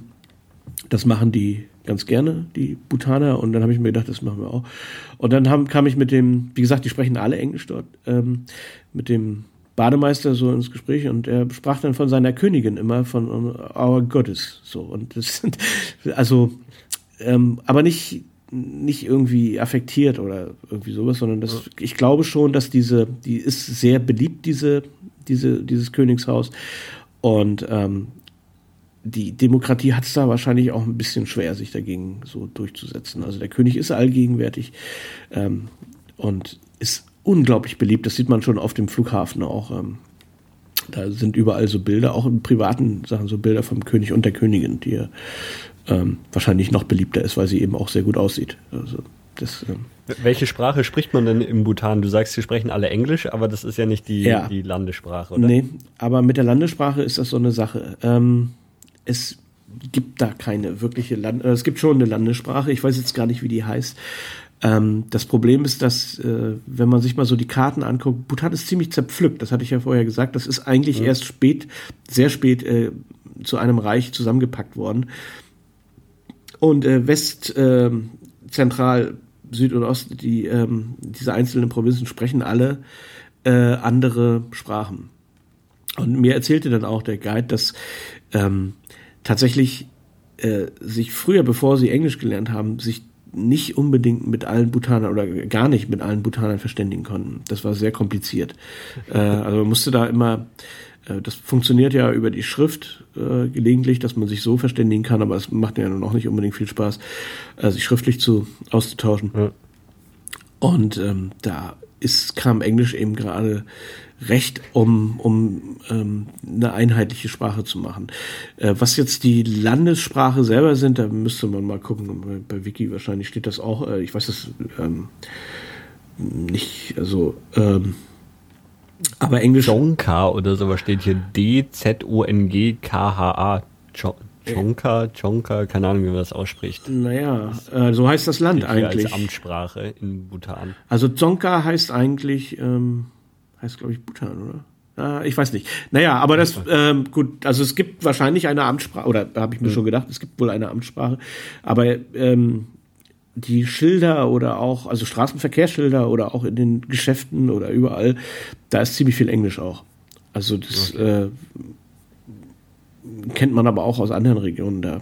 Ähm, das ist ja auch in Indien so oder in, auch in Nepal natürlich, dass man sich dann mit dieser Lingua Franca äh, beherrscht, be behilft. So ja. funktioniert offensichtlich. Ähm, die Sprache selber, ich höre ja gelegentlich Tibetisch. Das, also ich kann das jetzt nicht auseinanderhalten, aber es klingt für mich trotzdem anders. Also ich, ähm, also wenn einer Tibetisch spricht und ich höre zwei Stunden später einer, der Bhutanisch spricht, dann würde ich sagen, ähm, ist irgendwie das Gleiche, aber äh, ist irgendwie was anderes, aber ich weiß jetzt nicht, was jetzt was ist. Also ja, das ist ähm, okay. eine auf jeden Fall hat sie ihre Ursprünge, also dieses Zonka mit Sicherheit, wenn das die Landessprache ist, ähm, seine Ursprünge im Tibetischen. Äh, auch die Schrift ist so, die sieht so, ja, also bei, mhm. bei Tibetisch habe ich immer so den Eindruck, das war so der, ähm, so der, die wie sagt man, das Beispiel für Klingonisch so. Also wenn man so Klingonisch auf irgendwelchen Raumschiffen sieht, dann sieht das immer so ein bisschen tibetisch aus. Wahrscheinlich hat man sich das da ja. abgeguckt, wie das so. Und so Klingonisch sieht eben auch äh, bhutanisch aus. Oder Zonka. Okay, ähm, also in, in Timpu im Zoo waren wir, im Königspalast. Ja. Gibt es noch mehr oder war es das dann schon? Na, da gibt es noch ein paar Sachen mehr. Es gibt dann ähm, einen interessanten Tempel. Also es gibt natürlich, und irgendwann wird es auch langweilig, sehr viele Tempel. Mhm. ähm, aber das war nun der erste Tempel, den wir dort besucht haben. Und der hatte mich insofern auch am meisten beeindruckt, weil die, ich selber, ich ähm, schicke das mal vor, bin eigentlich, also ich, ich hab, ähm, mit diesem Konzept kann ich nicht so wirklich was anfangen mit Religion und so, aber ähm, diese, die Religion in, in Bhutan ist, ist ein extrem wichtiger Bestandteil des, der, auch des ganzen sozialen Lebens. Das ist eigentlich eine, wenn man so will, äh, das Rückgrat des Landes auch. Ähm, und das ganze Leben der Menschen dort richtet sich auch in vielerlei Hinsicht ähm, nach, nach der Religion. Ähm, das hat zum Teil etwas alberne Züge, zum anderen aber auch äh, sehr, sehr liebenswerte Geschichten. Also albern ist zum Beispiel, dass äh, die Bhutaner keine Tiere schlachten, weil sie ja alle Buddhisten sind. Also lassen sie sich die toten Tiere aus Indien kommen. Das ist nicht unbedingt konsequent, aber ähm, obwohl die Mönche natürlich, und davon gibt es sehr viele, ähm, die sind natürlich schon ähm, äh, Vegetarier. Ähm, die äh, Religion, wie gesagt, ist da ist sehr sehr verinnerlicht. Das habe ich auch bei unserem Guide erlebt, dass er eigentlich auch ähm, obwohl mir irgendwann, ich konnte dann irgendwann keine Tempel mehr sehen. Also ich bin ja, wie gesagt, oft hier in Asien unterwegs und besuche auch gelegentlich einen, um mir das anzugucken. Und so sehr unterscheiden die sich dann ja auch nicht. Ähm, und, aber er hatte auch das offensichtlich auch das Bedürfnis, da mal wieder in einen Tempel zu gehen, was ich auch ganz okay fand. Und ähm, da war das so. Also das kann man sich mal, wie gesagt, auch bei mir auf der auf dieser Bilderseite angucken, dass dort was mich überrascht hat, ganz zu Anfang, sehr viele, sehr alte Menschen lebten, in dem Tempel saßen. Und dann habe ich gefragt, was machen die denn hier? Ich kenne das auch aus China, das äh, gibt es hier in ähnlicher Form auch, aber nicht ganz so. Ähm, und da sagte er, ja, sie sind jetzt hier im Tempel, weil sie wissen ja, dass sie bald auf die Reise gehen und ähm, dann versammeln sie sich hier und warten jetzt hier ihre Zeit ab, um noch so das, äh, also etwas äh, Flaps könnte man jetzt sagen, um das Karma-Konto so ein bisschen aufzuschütten. Und ähm, das fand ich sehr interessant. Die Leute dort waren unglaublich fröhlich. Also ähm, und haben auch, das sieht man auch den Bildern so ein bisschen an, haben uns angelacht und äh, sitzen dann so zwischen den diesen ähm, äh, wie heißen diese Rollen, also diese sind so, genau, ja, solche, naja, also mhm. Gebetsrollen, die man so dreht. Äh, ja. ähm, und sitzen dann so dazwischen, also die Dinger sind ja ziemlich groß gelegentlich. Ähm, ja, okay, du kannst mal, ähm, wenn du jetzt nebenbei guckst, gehst du mal auf marenwandenberg.com und dort äh, bei Travel Bhutan und da äh, kannst du mal gucken bei Pramel äh, oder so. Da findest du dann sowas. Äh, auch ich will das jetzt hier nicht riskieren bei mir, weil mit der Skype-Leitung ähm, ist ja nicht so. Und ähm, ja. die machen also sehr fröhliches, sehr, sehr, ja, freuen sich äh, auf den Tod. Und das fand ich sehr bemerkenswert. Also es hat mich wirklich ähm, fasziniert, weil wir, wir, in Deutschland redet man nicht gerne von Hospizen oder sowas, ähm, weil das einfach eine, eine Sache ist, die man irgendwie nicht schön findet. Und ähm, dort ist das eben ein, ein Teil der, der, der Alltagskultur, ne? dass die alten Leute, wenn sie wissen, es wird Zeit jetzt langsam, äh, sich dann dort versammeln, äh, um dem, wie auch immer, den Göttern nahe zu sein oder so. Das, ähm, okay. Mhm. Das, ich, wie gesagt, ich, ich kann mit diesem Konzept Religion nichts anfangen, aber ich, ich wünschte in diesem Falle, ich würde es können, äh, weil es ist eine, es ist einfach sehr angenehm. Es ist einfach eine, eine schöne Sache, äh, so über das Leben zu denken einfach. Also gut, man, das ist jetzt meine ganz persönliche Ansicht. Der eine oder andere mag das vielleicht anders sehen, aber ähm, das ist, äh, das hat mich, hat mich doch schon sehr beeindruckt. Das war, wie gesagt, am ersten echten Tag in, äh, mhm. also der Tag, der schon gezählt hat mit 250 Dollar, ähm, in, in Bhutan. Und ähm, ich gucke jetzt gerade mal, ich versuche mal herauszufinden, wie dieser Tempel hieß. Äh, das wird einem aber wahrscheinlich, also jedem, der in Tempu ist, auch angeboten, dann vom Guide äh, dahin zu fahren. Ähm, das, weil das auch ein sehr, sehr bekanntes Ding ist. Also der ist nicht so, ähm, äh, hm. also da sind sehr viele Touristen, das haben wir auch gesehen, also auch, natürlich auch sehr viele Chinesen. Ähm, die man im Übrigen dann auch öfter mal wieder sieht, weil die haben dann vielleicht auch ähnliche Touren oder so. Und ja, ja, und dann ähm, sind wir am nächsten Tag dann äh, sehr lange mit dem Auto gefahren. Ähm, jetzt muss ich mal überlegen, wie der Ort hieß. Ich hatte mir hier eine Karte rausgeholt. Ähm, ich, äh, viele Reisende benutzen ja gerne den Lonely Planet. Ich äh, mhm. muss jetzt ehrlicherweise sagen, das lohnt sich nicht. also äh, der Lonely Planet Bhutan ist nicht so, ich weiß nicht, ich habe da drin nicht so wirklich das gefunden, was mich irgendwie, äh, was man wirklich gebrauchen kann. Er ist ja immer sowieso grundsätzlich immer ein bisschen spröde, was ich in den meisten Fällen ja auch gut finde, aber ähm, da ist nicht so richtig was drin zu den Orten, wo man hingeht oder so. Also es war nichts. Ähm, äh, wo ich gesagt habe, dass man einen, einen eigenen Tourguide dabei hat und ja. den, den ja quasi auch zwangsläufig dabei hat, dann, dann kennt der sich im Zweifel natürlich besser aus. Ja, natürlich. Also äh, das war auch, das ist natürlich auch so, es war an sich auch gar nicht notwendig, den mal jemals zu konsultieren, aber wie das ist, man abends im Bett guckt man dann doch mal nach und dann sagt man sich, mhm. was ein Scheiß, was, was soll das? also, ähm, also das, äh, ich kenne, eigentlich bin ich ein Fan von Lonely Planets, aber ähm, der von Korea und der von Bhutan, das waren, äh, wo ich sagen muss, das hat sich nicht gelohnt, den zu kaufen. Da, das war. Okay. Naja. Ja, und dann ähm, sind wir äh, von dort dann äh, weitergefahren Richtung ähm, Richtung ähm, also eigentlich genau West, äh, nach Richtung Osten gefahren, nach Chimilakang. Ähm, das ist aber, äh, das sieht auf der Karte gar nicht so weit aus. Das ist aber wahnsinnig weit, weil das sind unheimlich viele, ähm, wie sagt man, Meander. Also ähm, die Straße geht immer, also mhm. man sieht im Prinzip den Gipfel von aus, aus vier verschiedenen Himmelsrichtungen immer wieder. Und ähm, das geht dann auch auf eine, auf einen, auf einen über einen Berg hinauf. Ähm, wo auch so ein Denkmal steht, äh, das äh, daran erinnert, dass es ähm, mit den ja, äh, mit diesen diese kriegerischen Auseinandersetzungen äh, mit den mit den Nepalis, also mit den nah am Bürgerkrieg äh, Sachen und den äh, Assam-Terroristen oder wie man das auch immer nennt. Ähm, da gibt es so ein Denkmal, das dort gestiftet wurde von der Königin.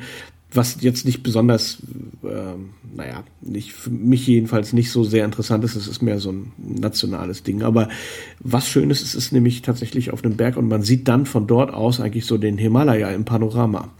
Und äh, also jetzt natürlich nicht den gesamten, aber äh, man mhm. sieht dann praktisch bis an die, man schaut bis an die äh, Nordgrenze des Landes überall diese ganzen 7000er kann man dann dort oder einige äh, von diesen großen bei klarem Wetter sehen. Das ist schon ziemlich krass. Also ja. das äh, äh, insofern lohnt sich das dann auch dort oben mal anzuhalten. Da ist auch ein Restaurant oder sowas. Und man, äh, wir haben das dann auch so eingetaktet, dass man da auch dann gleich äh, Mittag isst. Weil das war schon, wir hatten auch klare Sicht, das war schon ziemlich, ziemlich cool. Und, äh, Aber man kann einfach mit dem Auto hochfahren und muss jetzt nicht. nicht ja, ja, es, wie gesagt, es dauert, na, also man, dort oben kann man dann das Auto abstellen und dort weiter wandern. Mhm. Es gibt dann auch so einen Wald, der ist dann tatsächlich schon ein bisschen verkrüppelt, also äh, schon, schon eben hoch. Ähm, und in diesem Wald sind wie überall in Bhutan diese Gebetsfahnen und so gehängt. Das sieht schon ein bisschen strange aus. Und als wir dann da waren und ich schon so anfing, Fotoapparat auszupacken und so weiter, ich fotografiere ja auch analog unter anderem, also auch digital natürlich, mhm. da kamen dann so die Wolken und dann waren wir irgendwann dicht in Wolken eingepackt, was dann schon so ein bisschen unheimlich war auch und wurde dann auch natürlich kalt.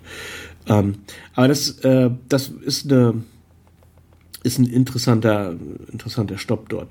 Was ich beeindruckend fand, ist, ähm, dazwischen. Da ist eine, wie so eine Grenzdings, wie so ein Grenzübergang. Tatsächlich sind die einzelnen Bezirke, ähm, äh, da sind dann Fahrzeugkontrollen, also man musste anhalten, die Leute müssen ihre Ausweise zeigen und können dann weiterfahren. Ähm, warum das so streng ist, weiß ich nicht. Es ist, äh, Bhutan hat sehr strenge Migrationsgesetze. Man kann dort als Ausländer eigentlich nicht Bhutaner werden. Ähm, es gibt natürlich Chinesen zum Beispiel oder auch andere, die das gerne wollten, was fast ausgeschlossen ist. Es gibt auch einen Österreicher, dem das irgendwie gelungen ist. Aber ähm, das Land ist, wie gesagt, recht wohlhabend und wahrscheinlich äh, versuchen sie das auch. Äh, das ist wahrscheinlich eine der Methoden, wie sie das äh, versuchen zu bewahren. Also da ist dann, wie gesagt, so ein Grenzpunkt, wie an jeder Grenze eigentlich, auch in, auch in der Historie, ist das natürlich auch immer ein Ort, wo Leute auf äh, warten müssen, stehen und da sind dann auch viele Händler oder Händlerinnen eigentlich, äh, die dann so alles mögliche Zeug anbieten, was ziemlich cool ist. Da gibt's dann nämlich auch zum Beispiel Jagdkäse. Darf man sich jetzt nicht wie Käse vorstellen, sondern das ist steinhartes Zeug äh, und wird eigentlich, also wie hart, wie Hartkäse eigentlich auch aus Italien äh, und wird dann eben so gerieben oder äh, gekocht und dann aufgelöst. Also so eine Art Fondue. also die Ähnlichkeiten zur Schweiz sind wahrscheinlich auch da gar nicht so. Ähm, das Lieblingsgericht übrigens ist äh, Chili Cheese. Das ist also geschmolzener Käse mit Chili. Äh, schmeckt total lecker. Ähm, übrigens Essen, alles dort ist natürlich Bio. Ne? Das ist ja, äh, also es gibt auch Kartoffeln, die haben es also auch bis Bhutan geschafft. Ähm, und es schmeckt alles unglaublich gut, weil es nicht notwendig ist, da irgendwie was äh, Mittelchen zu verwenden und man es auch einfach nicht macht. Und äh, äh auch aus, aus diesen Umweltschutzgründen und so. Mhm. Und naja, deshalb ist das eben alles wie ich das ähm, hier in China oder eben auch in Deutschland im Bioladen kaufen kann. Oder wahrscheinlich sogar noch besser, weil hier in China mit den Bioläden bin ich mir nicht so sicher, dass wirklich alles Bio ist. Und äh, so die hundertprozentige Garantie hat man selbst in Deutschland nicht. Naja, und dann sind wir dann dort ähm, zu dem zu einem Ort gekommen äh, oder wir müssen jetzt nicht jeden einzelnen Ort durchgehen. Ich, da gibt es dann ein ähm, äh, eine Sehenswürdigkeit, die hat mich wirklich sehr stark beeindruckt. Das war ähm, ein, ein Song. Ähm, ich hatte ja schon mal gesagt, dass es diese Songs sehen aus wie, wie Festungen. Das sind auch in gewisser Weise Festungen, aber es sind auch ähm, äh, Verwaltungsgebäude oder nicht nur Verwaltungsgebäude, sondern ähm, Sachen, wo jetzt von dem gesamten Distrikt äh, Dinge geregelt werden. Und das Interessante ist, die sind fast alle ähnlich eingerichtet, also sehen aus wie eine Festung, ist auch immer irgendwie ein Kloster.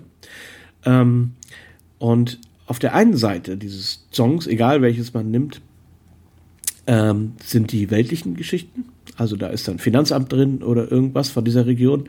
Mhm. Ähm, das Gericht natürlich und verschiedene andere Sachen, die irgendwie äh, dazu notwendig sind, um das Land am Laufen zu halten. Und auf der anderen Seite, also auf der linken oder auf der rechten, je nachdem, ähm, ist dann der Klerus drin. Also da sitzen dann die Mönche oder da ist dann auch immer ein Tempel drin und so weiter. Und das Ganze äh, über allem dann thront natürlich der, ähm, der König bei, bei diesen Sachen. Äh, der äh, also in diesem Song, von dem ich jetzt erzähle, das ist dann eben auch gleichzeitig eine wie sagt ich hab, mir kommt jetzt das deutsche Wort, fällt mir nicht ein, eine Residenz oder so, also eine Pfalz vielleicht. äh, das, ähm, also eine, da, wo der König dann eben im Sommer ist oder im Winter ist. Okay, also, also so, ein Landsitz. Ja, genau. Okay. Ja, also wie, mhm. wie eine, also früher in Deutschland hatte man Pfalz gesagt wohl. Mhm. Ähm, und äh, das da äh, also das so sind die meisten dieser dieser Songs auch so eingerichtet die sind. Einer ist da auch ganz in der Nähe gewesen, der leider abgebrannt ist, kurz bevor wir gekommen sind. Oder nicht kurz, also es ist schon ein paar Jahre her, aber eben, äh, eben nur ein paar Jahre, also nicht in historischer Zeit. Ähm, und das, der Grund ist eben, dass in diesen Tempeln, oder das ist sehr, passiert sehr oft dort, ähm, dass in diesen Tempeln Butterkerzen eben stehen und die runterbrennen, dann hören die wahrscheinlich nicht auf damit, sondern brennen ah, weiter. Und es sind sehr viele Tempel, sehr viele, ähm, ja, also auch nationale Monumente, also solche Sachen eben abgebrannt. Und das ist sehr, sehr schade, wenn man das sieht. Also man kann sich das ja dann auch auf Bildern angucken, wie das mal ausgesehen hat. Ähm, das, ähm, das ist schon sehr bedauerlich. Äh, ähm, und dieser, dieses Song, von dem ich jetzt spreche, das hat auch noch eine, eine Besonderheit. Das ist nämlich sozusagen in der Gabel zwischen zwei Flüssen äh, angesiedelt. Ähm, das heißt, es kommt ein Fluss direkt aus dem Norden von, von Tibet und einer so ein bisschen weiter rechts und die vereinen sich dort. Und genau in der Mitte, also auf dieser Landzunge, die jetzt praktisch in, das, ähm, in den darin entstehenden Fluss dann hineinreicht, da ist dieses Zong gebaut. Und mhm. das äh, das, ich kann das jetzt gar nicht beschreiben. Das muss man einfach wirklich sich mal ein Bild angucken. Und zwar ist das Punaka. Ähm, also im Prinzip so gesprochen, äh, so geschrieben, mhm. wie man sagt, äh, Punaka, aber dann hinter dem K kommt ein H, so wie Kathmandu auch. Ähm, das ist das ähm, Punaka Zong. Und ähm, das, das muss man sich wirklich mal, mal angucken. Das ist unglaublich, wie das aussieht. Ähm, und das ist wie gesagt, das ist also Königspfalz, ähm, das ist äh, Verwaltungssitz und das ist auch klerikaler äh, ja, Kloster, Machtzentrum in dieser Region. Und das und ist aber dann, dann einfach so für, für die Bevölkerung offen. Man, also für die Bevölkerung sowieso. Ja, also für die Bevölkerung ist alles offen. Ähm, das, mhm. Die Bevölkerung hat sehr viele Rechte. Sie darf da überall rein. Ähm, sie hat bedeutend mehr Rechte als Touristen zum Beispiel. Die dürfen in bestimmte Sachen nämlich natürlich nicht rein, äh, was ja auch völlig vernünftig ist. Ähm, doch, die kommt da rein und die benutzt das auch. Also die müssen da auch rein, weil sie, wenn sie zum Finanzamt müssen oder so, können mhm. sie ja nicht okay. einfach sagen, nö. Ähm, also das Punakazong ist, äh, wie gesagt, eine, eine, also eine Sehenswürdigkeit, die einem schon so ein bisschen die Beine weghaut. Das andere, ähm, wo ich mich jetzt die ganze Zeit drum gedrückt habe, das zu nennen, ist, weil ich weiß nicht, wie das ausgesprochen wird, aber ich versuche mal, das ist Wang Du Fo Drang Zong. Äh, das ist das, was abgebrannt ist. ähm, okay, jetzt die Bhutaner würden mich jetzt wahrscheinlich ähm, rannehmen, aber das ähm, ist natürlich, also das ist sehr, sehr schade, dass sowas ähm, immer wieder passiert. Ähm, man passt da auch mittlerweile höllisch auf, wenn man so in die Klöster geht. Das ist ganz lustig. Ich habe da auch so ein Bild gemacht. Da stehen überall äh, Feuerlöscher, so in ganzen Batterien irgendwo rum. Ähm, obwohl ich natürlich Schwierigkeiten habe, mir vorzustellen, dass man Brand aufhält, wenn, weil das ist ja nun mal alles Holz, äh, wenn mhm. Das ist übrigens eine Sache, die in ganz Asien ja immer ein Problem war. Ich weiß nicht, vielleicht, ihr hattet, glaube ich, eine Sendung auch über Korea, da ist das ja auch passiert, dass eigentlich das nationale Monument, dieses ähm, Tor dort mitten in Seoul, abgebrannt ist. mhm. und wieder aufgebaut werden musste. Eben auch, weil so eine Kerze runtergebrannt ist. Und äh, viele Sachen in Asien sind nun mal aus, ähm, aus Holz. Und naja, das ist eben, das ist eben der, das Ding, dass wenn man es nicht aus Stein baut, dann ist es relativ schnell weg. Ähm, diese Ausflüge nach Punaka und ähm, diesem Ort, den, den ich nicht aussprechen kann, waren, waren es dann irgendwie einzelne Tagesausflüge von, nee, nee. von Timpu Das aus, ist oder? praktisch eine Reise. Wir sind dann immer dort okay. äh, hingefahren und dann dort geblieben, auch übernachtet. Mhm. Ähm, beziehungsweise auf dem Weg was mitgenommen. Ähm, da sind zwischendurch also ja immer mal wieder Klöster oder auch man sieht mal was aus dem Auto und sagt, oh, da möchte ich mal hin, das sieht ja cool aus mhm. oder so. Ähm, oder auch, was ich immer wieder sehr, es gibt dort sehr viele Wasserfälle, wie man sich vorstellen kann.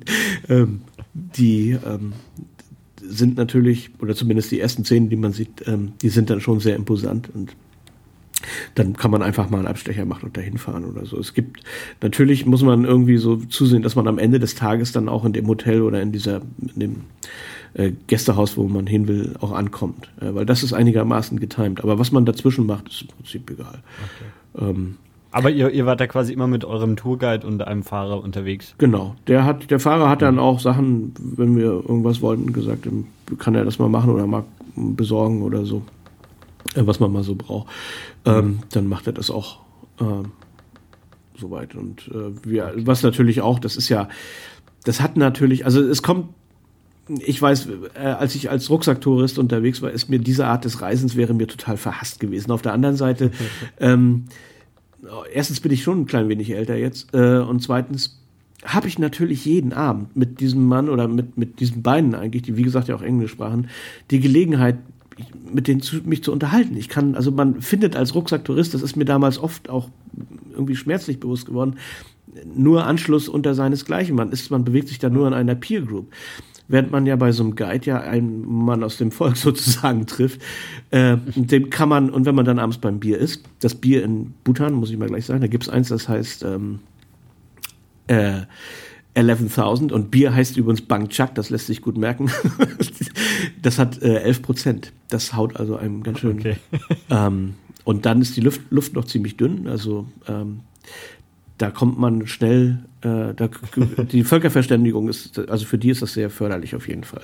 Und ähm, Kommt man sonst mit der Bevölkerung irgendwie in Kontakt? Ja, schon. eher nicht? Ja, doch, doch. Äh, das, wenn man das will, kommt man, bekommt man das und das ist auch nicht schwer. Also die Bhutaner sind auch anders als die Chinesen ähm, viel offener, habe ich den Eindruck, ähm, mhm. und sehr stolz auch. Ähm, in, in China ist das ja also jeder Tourist, der nach China kommt, ähm, hat immer Angst, dass er irgendwo strandet, weil er kein Chinesisch kann oder so und weil ja die Schilder auch alle Chinesisch sind und so. Mhm. Diese Angst ist völlig unbegründet, weil jeder, also zumindest jeder chinesische Schüler spricht Englisch und ähm, man, man kommt mit Englisch auch in China, also auch wirklich, äh, also insbesondere hier im Osten, aber auch im, woanders immer weiter. Es ist überhaupt kein, gar nicht so ein großes Problem.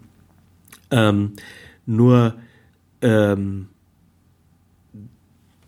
die also Chinesen mögen das nicht. Sie, sie, sind zu schüchtern oder haben irgendwie Angst, äh, was Falsches zu sagen oder irgendwie so. Also sind ähm, sind doch sehr sehr gehemmt irgendwie. Bei den bei den äh, Bhutanern habe ich überhaupt ganz im Gegenteil sehr stolz mit durchgedrücktem Rücken sagen sie ja, das ist so und so und so machen wir das. Auch ähm, ich, ähm, es ist ja immer so eine Sache, Leute ne, zu fotografieren eben und ähm, zu, dann, und ich mag das auch nicht so so hidden, sondern ich frage dann schon, ähm, äh, entweder direkt mit Worten oder eben auch mit Gesten. Äh, hast du was dagegen, wenn ich dich fotografiere? Gerade auch diese alten Leute zum Beispiel im Tempel. Ähm, weil ich finde es eine Frage der, des Anstands irgendwie auch zu fragen. Und die sagen, ja, ja, natürlich, mach das, das finde ich gut. So, also, äh, und das ist in China auch nicht so. Ähm, da gibt es viele Leute, die arbeiten auf der Straße in China ähm, so Marktfrauen oder so, die das nicht möchten. Und äh, die sagen aber nicht, äh, nee, ich möchte das nicht, sondern die drehen dann, wenn es soweit ist, den Kopf weg oder so. Also das ist ja. schon ein bisschen anders. Also man kommt, wenn man will, mit Bhutanern jederzeit ins Gespräch. Und wie gesagt, es ist auch einfach, ähm, weil die Leute ja auch ähm, Englisch sprechen. Und äh, das eigentlich auch auch ältere Leute. Also das ich habe wir haben nie wirklich richtige Sprachschwierigkeiten gehabt. Und wenn äh, also wir hatten uns mal mit einer älteren Dame unterhalten, ähm, wenn, dann sind aber Kinder oder Jugendliche oder andere Leute in der Nähe, ähm, die, die gerne behilflich sind zu übersetzen. Also wie gesagt, ja, mhm. das ist also erstaunlich einfach gewesen. Ähm, aber es ist natürlich immer auch für einen selber, wie gesagt, als Rucksacktourist zum Beispiel, man muss sich ja dann auch überwinden, irgendwie jemanden anzusprechen oder äh, ich meine, das ist ja in Deutschland auch nicht so. Ich, wenn ich dann in irgendein Dorf fahre und sage, guten Tag, ähm, Sie kommen aus dem Dorf, ich möchte mich mal gerne über Ihr Dorf unterhalten. Ich meine, wie, wie, wie ist das? Ja.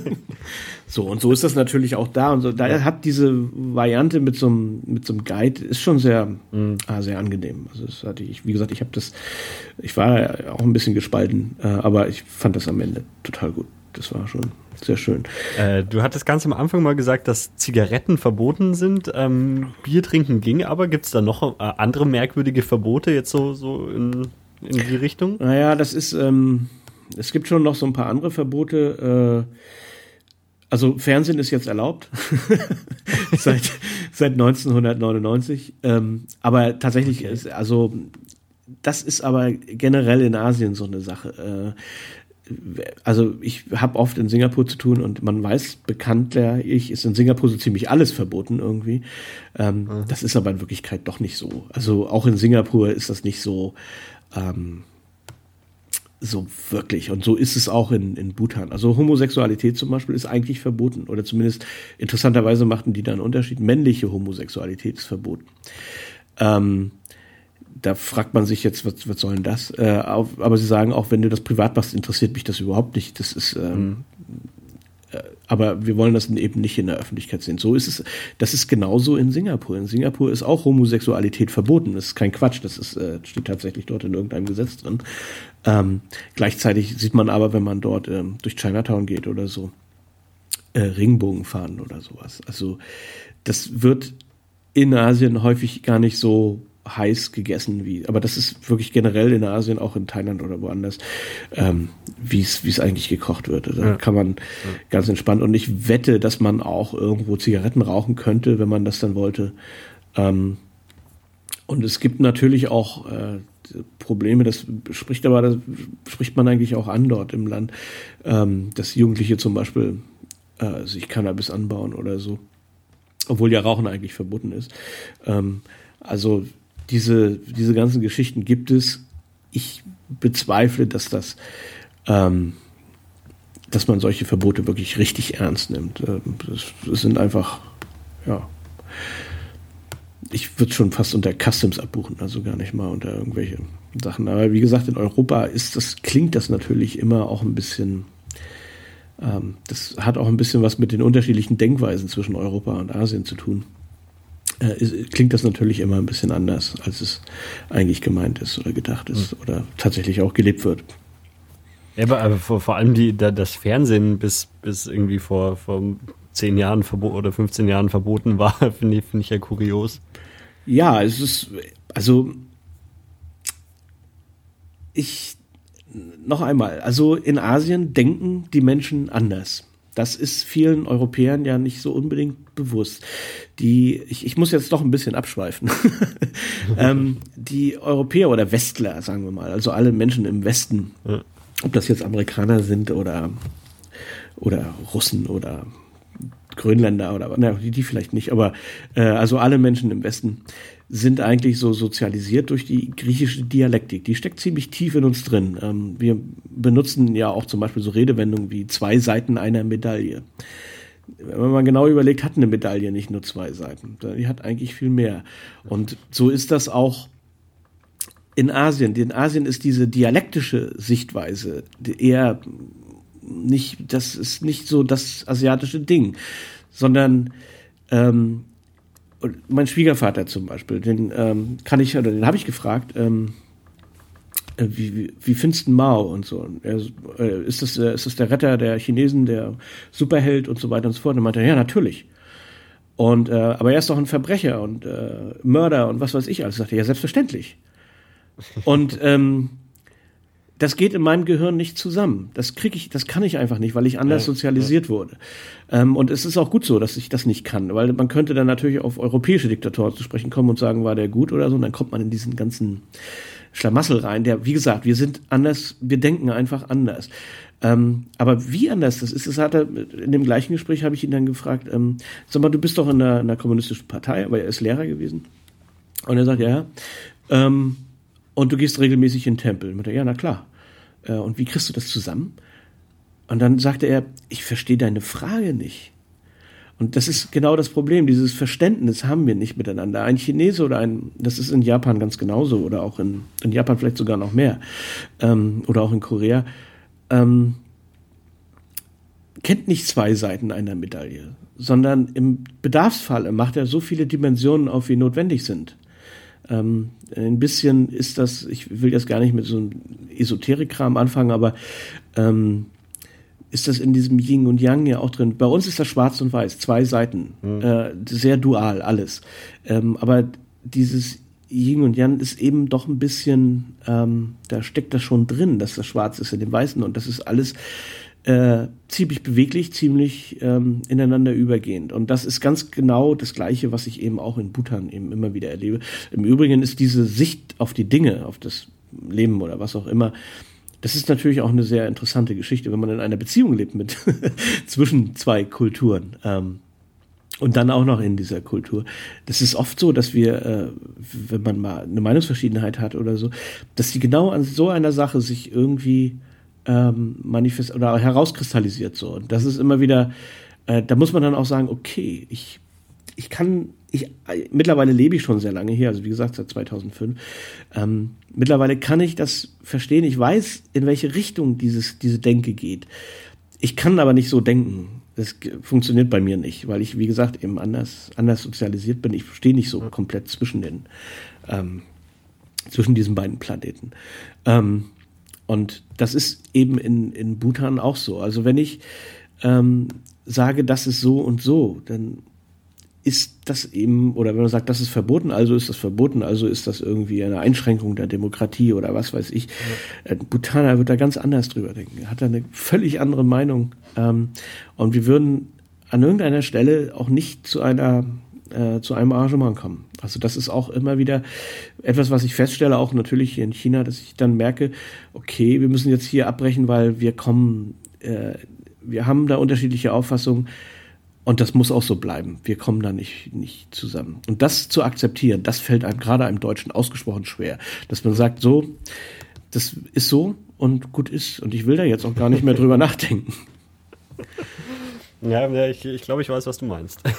Ja, ich, ähm, aber lass uns mal zurück auf deine, deine Reise kommen. Was, was gab es denn im, im Bhutan noch zu sehen oder wurde euch eure Reise noch hingeführt? Ja, okay, also auf dem Weg dorthin oder beziehungsweise von dort weiter dann Richtung Fort Chica Valley kamen wir dann in ein Dorf, das war so dermaßen strange. Ähm, die ähm, der Nationalheld sozusagen, also der, der den Buddhismus nach äh, Bhutan gebracht hat, der hat auch den, also den bhutanischen Namen äh, kann ich jetzt auch nicht aussprechen, aber man nennt ihn auch den Divine Madman. Und ähm, also ein Mönch mit sehr ähm, ja, open-minded Ansichten, äh, wenn man so will. Ähm, und der also äh, sein Teil hergezeigt hat in der Öffentlichkeit und so weiter und so fort. Und ähm, diese, diese Phallus-Symbole, die man dort überall sieht, die sieht man also wirklich an jeder Hauswand, so zehn Meter groß oder so. Das ist sehr, sehr bemerkenswert. Das ist natürlich gerade, wenn man, also es sind auch sehr viele Amerikaner, die dort umherreisen, die damit schon ein sehr großes Problem haben. Das habe ich gemerkt. Ähm, die sind auch sehr realistisch gezeichnet. Und das gibt ein Dorf, das ist, äh, ist ein Kloster, wo wir dann auch sehr nette alte Menschen äh, getroffen haben, mit denen wir uns, wie gesagt, auch unterhalten haben. Ähm, dort ist an jedem an jeder Hauswand, überall, da kann man auch so kleine Phallus-Dinger mitnehmen. Ich habe, ich frage mich dann auch, ähm, ob die diese Holzdinger auch tatsächlich irgendwie benutzen oder was. Also keine Ahnung. Jedenfalls kann man die als als Mitbringsel dort auch kaufen. Aber wie gesagt, als auf der Wand, als, als große Monumente im Restaurant, äh, so zwei Meter hoch oder so.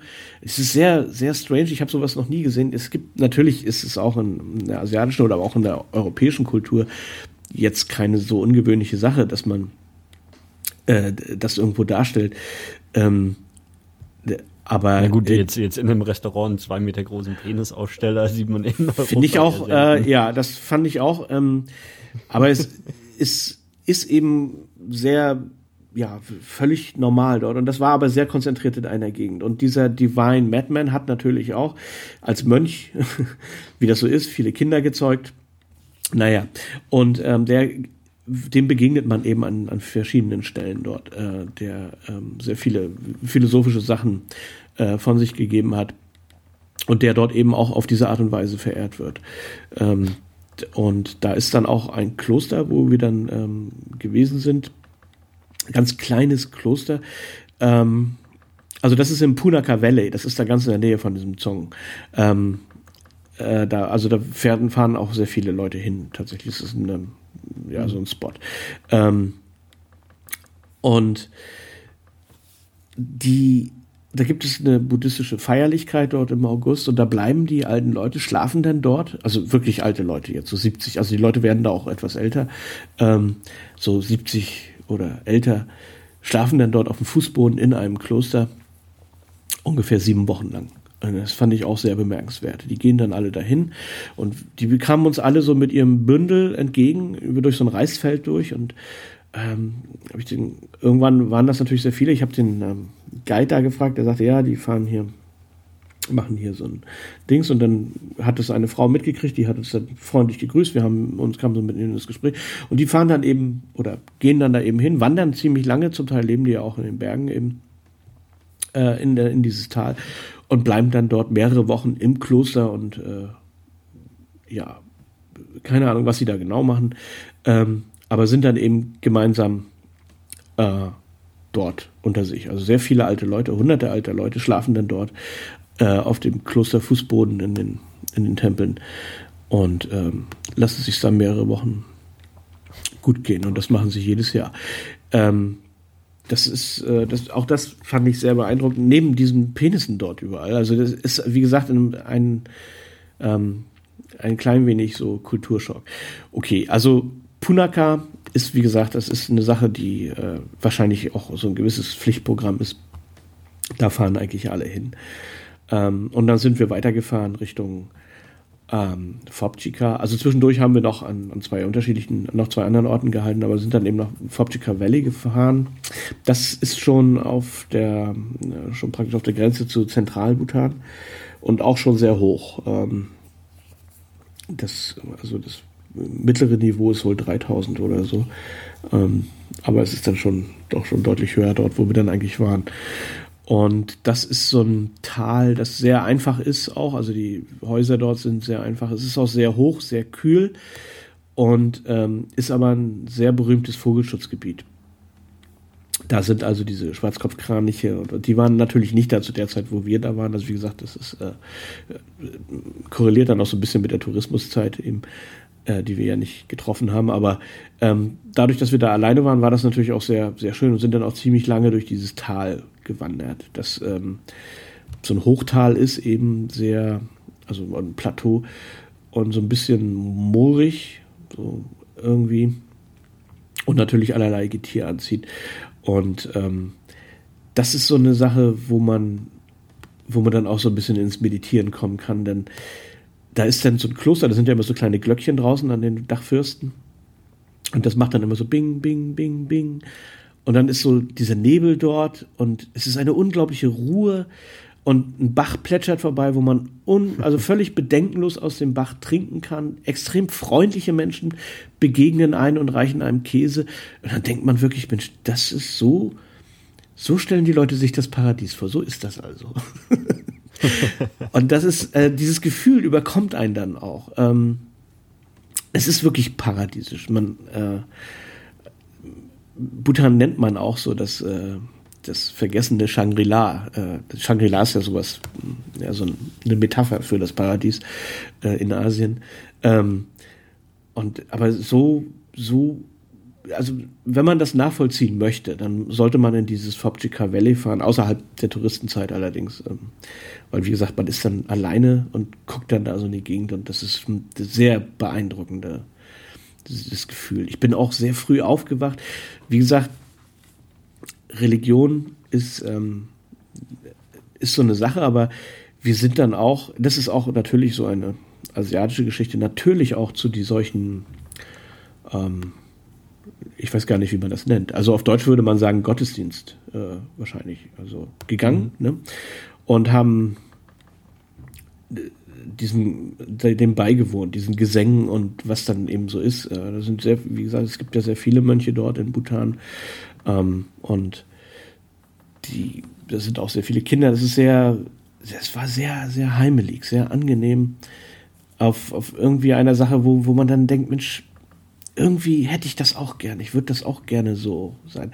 Natürlich weiß man dann auch auf der anderen Seite, ich bin aber auch ein Kind unserer Zeit. Ich brauche ein, ich brauche eine Digitalkamera. Äh, und irgendwie ist einem auch völlig klar, dass man das nicht lange aushalten wird. Vielleicht ein, zwei mhm. Jahre oder so. Aber ähm, dann irgendwann äh, holt einen das doch wieder ein.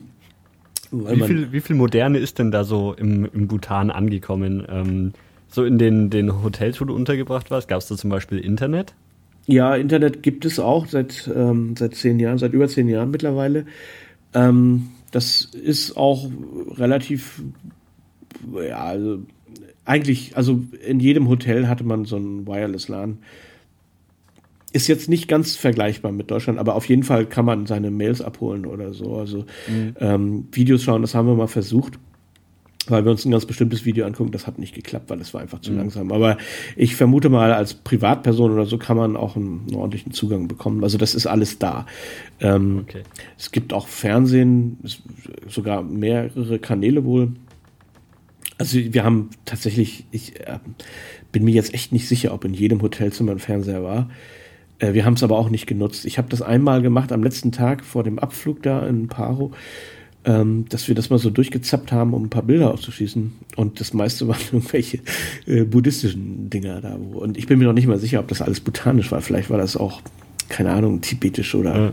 Okay. Ähm, aus, aus dem Süden oder aus Nepal oder so. Weiß ich nicht. Also Fernsehen gibt es, es gibt auch Kino. Es ist eigentlich, die Menschen sind leben nicht hinter dem Mond. Äh, das, ähm, das, sie haben sehr moderne Auffassung, zum Teil moderner und fortgeschrittener als wir hier im Westen, wenn man so will, äh, was dieses ähm, nationale Glücksprodukt betrifft. Denn dieses Bewusstsein ist bei den Menschen dort schon weit besser fortgeschritten äh, als oder weit ist einfach ausgeprägter. Das äh, für die also die Verantwortung für seine Umwelt oder so ist einfach vorhanden. Das ist natürlich besonders schlimm hier in China, dass die Leute auch dieses Bewusstsein nicht haben. In Deutschland gibt es das, da trennt man ja seinen Müll und solche Geschichten. Mhm. Aber da leider hört es da auch schon auf. Und es ist aber noch viel mehr notwendig. Also, ähm, und das ist, da ist Bhutan uns einfach viel weiter voraus schon, ist schon weit weit in der Zukunft, weit in der Moderne angekommen oder äh, angesiedelt. Aber manche andere Sachen, die man hier mit oder in, hier im Osten Chinas oder eben auch im, im Westen in Deutschland äh, mit Moderne vergleicht. Also das ist, ähm, ist vielleicht nicht ganz so. Auf der anderen Seite, ähm, da vielleicht nochmal drauf zurückzukommen, ähm, wir definieren ja Armut ähm, in, in Europa etwas anders, als man das hier tut. Also hier heißt arm, man hat keinen Zugriff auf ähm, Healthcare, kein, nicht auf also, äh, Gesundheitssachen. Also ich kann nicht zum Arzt gehen, weil keiner da ist. Ähm, wenn ich, dann bin ich arm. Ich bin arm, wenn ich nicht keinen Zugriff auf Essen habe. Und ich bin arm, wenn ich keinen Zugriff auf Bildung habe. Das ist auch wieder eine sehr asiatische Geschichte, aber das sind, so definiert man hier arm. Während man ja in Deutschland zum Beispiel sagt, arm ist, wer unter einem bestimmten Level, durchschnittlichen Level lebt, der ist eben arm. Ähm, wenn man das so machen würde, dann wären alle Bhutaner arm. Bhutan gehört nach irgendeiner Liste zu den ärmsten Ländern der Welt. Das ist natürlich völliger Bullshit. Also die Leute sind nicht arm. Sie haben tatsächlich äh, kostenlose Gesundheitsfürsorge. Sie haben äh, garantiert zu essen. Es gibt Arbeitslosigkeit, aber man würde hundertprozentig eine Arbeit finden, wenn auch nicht die, die man vielleicht gerne machen möchte und so weiter. Also die Bhutaner sind nicht arm ähm, und leben eigentlich auch ähm, sehr gut, wenn man. Ich habe da ja noch so einen zusätzlichen ähm, Kriterium, das ist für mich Zeit. Wenn ich viel Zeit habe, dann bin ich eigentlich reich. Und ähm, die Bhutaner haben tatsächlich Zeit. Ein Volk, das es sich leisten kann, oder Menschen, die es sich leisten können, ähm, sechs Wochen im Tempel so abzuhängen, die müssen einfach unendlich reich sein. Ähm, weil, wenn man sich das leisten kann, soweit. Also das ist ähm, deshalb ist diese, dieser Vergleich, ja, ihr habt euer Bruttosozialprodukt ist, also ihr verdient im Monat 50 Euro oder was, oder 50 Dollar oder vielleicht noch weniger, ich habe keine Ahnung. Das, diese Rechnung kann man nicht machen. Das ist, äh, das, die führt sofort in die, in die, äh, in die Irre. Ähm, das ähm, funktioniert eben so nicht. Man kann es nicht so vergleichen. Und wie gesagt, die leben nicht hinterm Mond und haben auch, äh, mhm. gerade wenn man sich mit jungen Leuten unterhält, sehr, sehr moderne Ansichten. Das, äh, und die sie wissen auch alles. Also es ist, sie verfolgen natürlich auch so die Politik, die um Bhutan herum ist, äh, aber auch, äh, sie kennen auch Kanzlerin Merkel oder irgendwie was. Also das ist alles nicht ähm, okay. jetzt nicht so ein verwunschenes Königreich hinter irgendeiner Nebelmauer oder so, wo die Leute noch nie was von den langen Nasen gehört haben, das ist alles Quatsch. Also das, nein, das ist ein ganz normales Land wie jedes andere auch. Äh, mit einigen Besonderheiten. Okay. Ähm, ja, was, was gibt's noch so, so an, an Highlights von eurer Reise zu erzählen oder wo, worüber müssen wir noch sprechen? Ja, ich, also die, die wesentlichen Sachen habe ich ja gesagt. Es gibt so ein paar Dinge, mhm. äh, die jetzt nicht direkt was mit, mit Bhutan zu tun haben, aber mit dem Volk eben doch. Ähm, mhm. die, das ist zum Beispiel die Rolle der Frau, was sehr interessant ist, was ich ja auch in dem äh, Lijiang-Artikel ähm, nochmal so ein bisschen ausgewählt habe. Frauen haben mh, ein bisschen mehr zu sagen als, als woanders. Das betrifft man aber rings um den Himalaya oder im Himalaya auch, dass es dort auch richtig echte matriarchalische Strukturen gibt. Also dass es dort äh, äh, Völker oder Stämme oder wie auch immer man das nennen will, gibt, wo eben äh, die zum Beispiel keine Ehe kennen, so wie die Nashi, sondern wo es nur Häuser gibt, also die Häuser der Mütter und die Männer dann eben in das Haus einer Frau einziehen und wenn die Frau die Nase voll hat, oder die Beziehung eben nicht funktioniert, ähm, dann kann der Mann wieder zurück zu seiner Mutter gehen. Das ist ja auch nicht so ganz anders wie, wie in Europa oder so. Aber diese Strukturen, die sind zum Teil ähm, erst so geworden, die sind aus einer patriarchalischen Geschichte entstanden, aber sie sind zum Teil auch äh, tradiert schon immer so gewesen. Äh, aus verschiedenen Gründen. Und das ist etwas, was äh, Touristen in Lijiang ja sehr auffällt, dass, äh, dass man überall, wenn irgendjemand arbeitet, dann sind das die Frauen, also die sind auf der Baustelle, die machen regeln den Verkehr, die, das sind die Ärzte und so weiter und so fort. Ähm, und die Männer hüten die Kinder. Ähm, das fällt also auf, wenn man das sieht. Das ist in Bhutan auch so ein bisschen so. Also im Übrigen ist das auch in Indien nicht ganz so, aber da hört das an der Haustür auf. Also hinter der Schwelle äh, regiert die Frau. Alles, was draußen ist, dann machen die Männer ihr Ding. Aber in Bhutan ist das auch, dass man eben Frauen dort sieht, sehr selbstbewusste Frauen auch, äh, sich auch mit denen wirklich unterhalten kann, genau über dieses Thema. Ähm, aber die auch extrem schwere Arbeit machen. Also wirklich äh, im Straßenbau äh, so eine Klamotten durch die Gegend schleppen, wo man sich sagt, oh, das ist ja, den würde ich ja gar nicht mehr angehoben bekommen oder so. Das finde ich sehr interessant, äh, dass es das nach wie vor eben trotz der Moderne, mhm. die auch in Bhutan eingezogen hat, äh, so bleibt. Äh, deswegen hat der König ist ein Mann bekanntlich, aber er ist, ähm, würde schon sagen, dass seine Frau mindestens in, zumindest in Bhutan und in der Außenwirkung vielleicht nicht so sehr äh, die gleiche, gleiche Macht und gleiche äh, Verehrung genießt wie jetzt eben auch der Mann. Also ähm, diese Völker sind jetzt nicht in dem Sinne gleichberechtigt, wie man das so kennt ähm, oder wie man das gerne idealisiert, äh, sondern es gibt da auch einfach so Spezialisierung, was Frauen machen, was Männer machen. Aber sie sind eindeutig matrilinear, also sind sehr, äh, die, die, die, Bedeutung der Frau ist dort einfach eine viel größere, als das äh, in, in, westlichen Ländern äh, gewesen ist. Ja, mittlerweile ist, hat sich das natürlich schon sehr equalisiert, aber das ist mhm. ja nicht immer so gewesen. Das ist eine Sache, die auffällt, wenn man mal drauf achtet. Das fand ich, wie gesagt, das ist nicht nur in, in Bhutan so, dass äh, kann man zum Teil auch in Nepal beobachten, aber ganz besonders in Xinjiang, ähm, wo es richtig äh, zum Teil auch knallharte Matriarchate gibt, wo die Männer mehr oder weniger nur wie Sklaven gehalten werden, was nicht so besonders prickelnd ist und ähm, oder eben solche, solche Sachen wie in Lijiang. Und das gibt es eben auch in Bhutan. Und das interessiert mich natürlich auch, würde ich auch gerne ein bisschen mehr erforschen, was da so, ähm, mhm. wie, wie die Menschen dort eben, die, die Jahrhunderte, die dann äh, überlebt haben, weil das, das Leben dort war, äh, jetzt gibt es Elektrizität, aber man kann sich vorstellen, so auf 6000, 5000 Metern Höhe oder so, ähm, das Leben ist trotz alledem, das so wunderschön ist und alles und gerade auch jetzt im Fopchika Valley natürlich nicht leicht und auch nicht leicht gewesen. Also es ist schon, äh, man war dort in, von der Natur in einer gewissen Weise abhängig, ähm, wo es wahrscheinlich auch ein bisschen härter zur Sache ging als in, in so einem eisfreien Europa zum Beispiel. Das kann ich mir gut vorstellen, dass es hier in Bhutan ein bisschen, ein bisschen anstrengender ist. Das ist das eine, diese ähm, die, diese, dieses Selbstbewusst, also diese, das, was eben so auffällt im, im Straßenbild auch so, mhm. das sind eben diese selbstbewussten Frauen und auch äh, ähm, Gibt es irgendwelche gesellschaftlichen Tabuthemen, die, die irgendwie dann im Land halt, ja, einfach ein Tabuthema sind, überhaupt nicht besprochen werden dürfen, sollten? Das weiß ich nicht, weil dann sind ja Tabu. Also ich, ich weiß es nicht. Mhm. Ich vermute mal, ähm, es, ich sagte ja, dass ähm, dieses Beispiel Homosexualität ist ja sehr typisch. Das äh, mhm. ist wahrscheinlich ein Tabuthema, was man nicht in der Öffentlichkeit bespricht. Nur ist es einfach logisch, dass es auch in Bhutan Homosexuelle gibt, ähm, mhm. weil es eben so ist.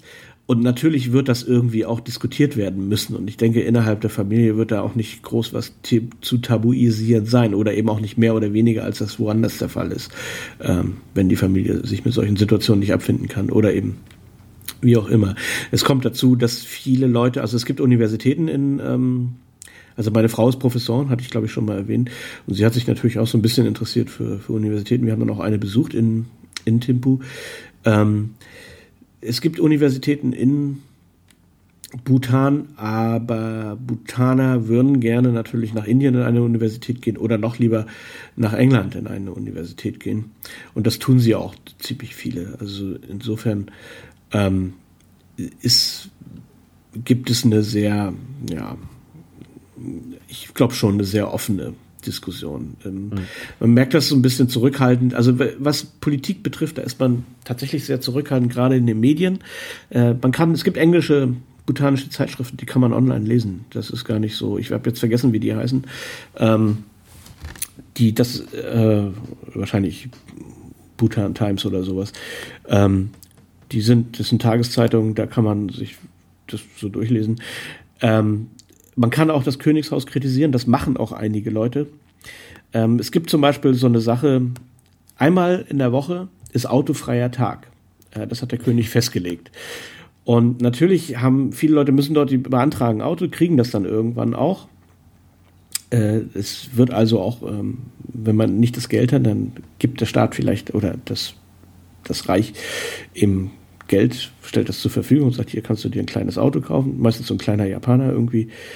Ähm, und natürlich sind die Leute darüber nicht so wahnsinnig zufrieden. Sagen, oh, jetzt habe ich mir hier so ein teures Auto gekauft und jetzt kann ich das jeden Tag, jeden Dienstag oder so nicht fahren.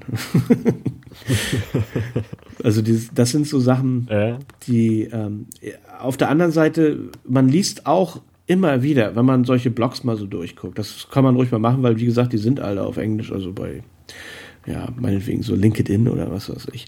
Mhm. Ähm, dann sieht man immer, ich bin sehr stolz auf mein Land. Das ist meistens der erste Satz. Ich finde, das, was wir machen, wir sind super. Aber das hier. so, ja, das also ist vielleicht halt auch wieder so die, die mehr als zweiseitige Medaille, die du vorhin ja, angesprochen hast. Ja, ja, ja, natürlich. Ja, es ist, ähm, es ist ja so eine Sache, in China gibt es ja kein, das weiß man oder wissen die meisten, ähm, es gibt in der chinesischen Sprache kein Wort, kein explizites Wort für Ja oder Nein. Ähm, es gibt, weil das passt dem nicht. Man kann nicht sagen, nö, nein, mach ich nicht. Mhm. Das, äh, und die Chinesen haben dafür sehr viele verschiedene Wörter in sehr vielen verschiedenen Kombinationen, die sehr viel ausdrücken. Und eines der gefährlichsten Wörter in, auf Chinesisch ist vielleicht. Weil das, äh, das kann so allerhand bedeuten. Und da muss man sehr genau hinhören.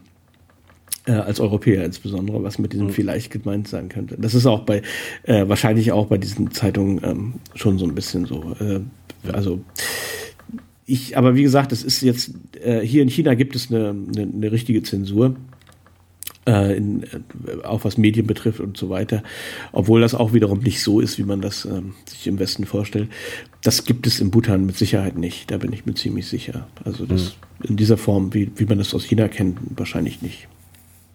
Wie lange warst du denn insgesamt jetzt da unterwegs? Also jetzt nur, nur rein touristisch? Ja, rein touristisch war ich dann anderthalb Wochen und die ersten drei Tage waren wir sozusagen, also wir waren 14 Tage da mhm. und die ersten drei Tage waren wir dann dienstlich unterwegs.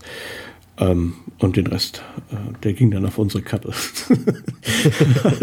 ähm, aber, aber nachdem du meintest, du, du willst auf jeden Fall nochmal hin, oder wie, wie, wie lange meintest du, äh, meinst du, sollte man, sollte man im Bhutan sein, um, um ja, so, also ja, ich, mal, mal was gesehen zu haben? Das ist schon, also ich, ähm, wie man das so kennt, auch in Europa mit chinesischen Touristen, die dann äh, Heidelberg, Schloss Neuschwanstein und Frankfurt mhm. Flughafen und dann wieder zurück.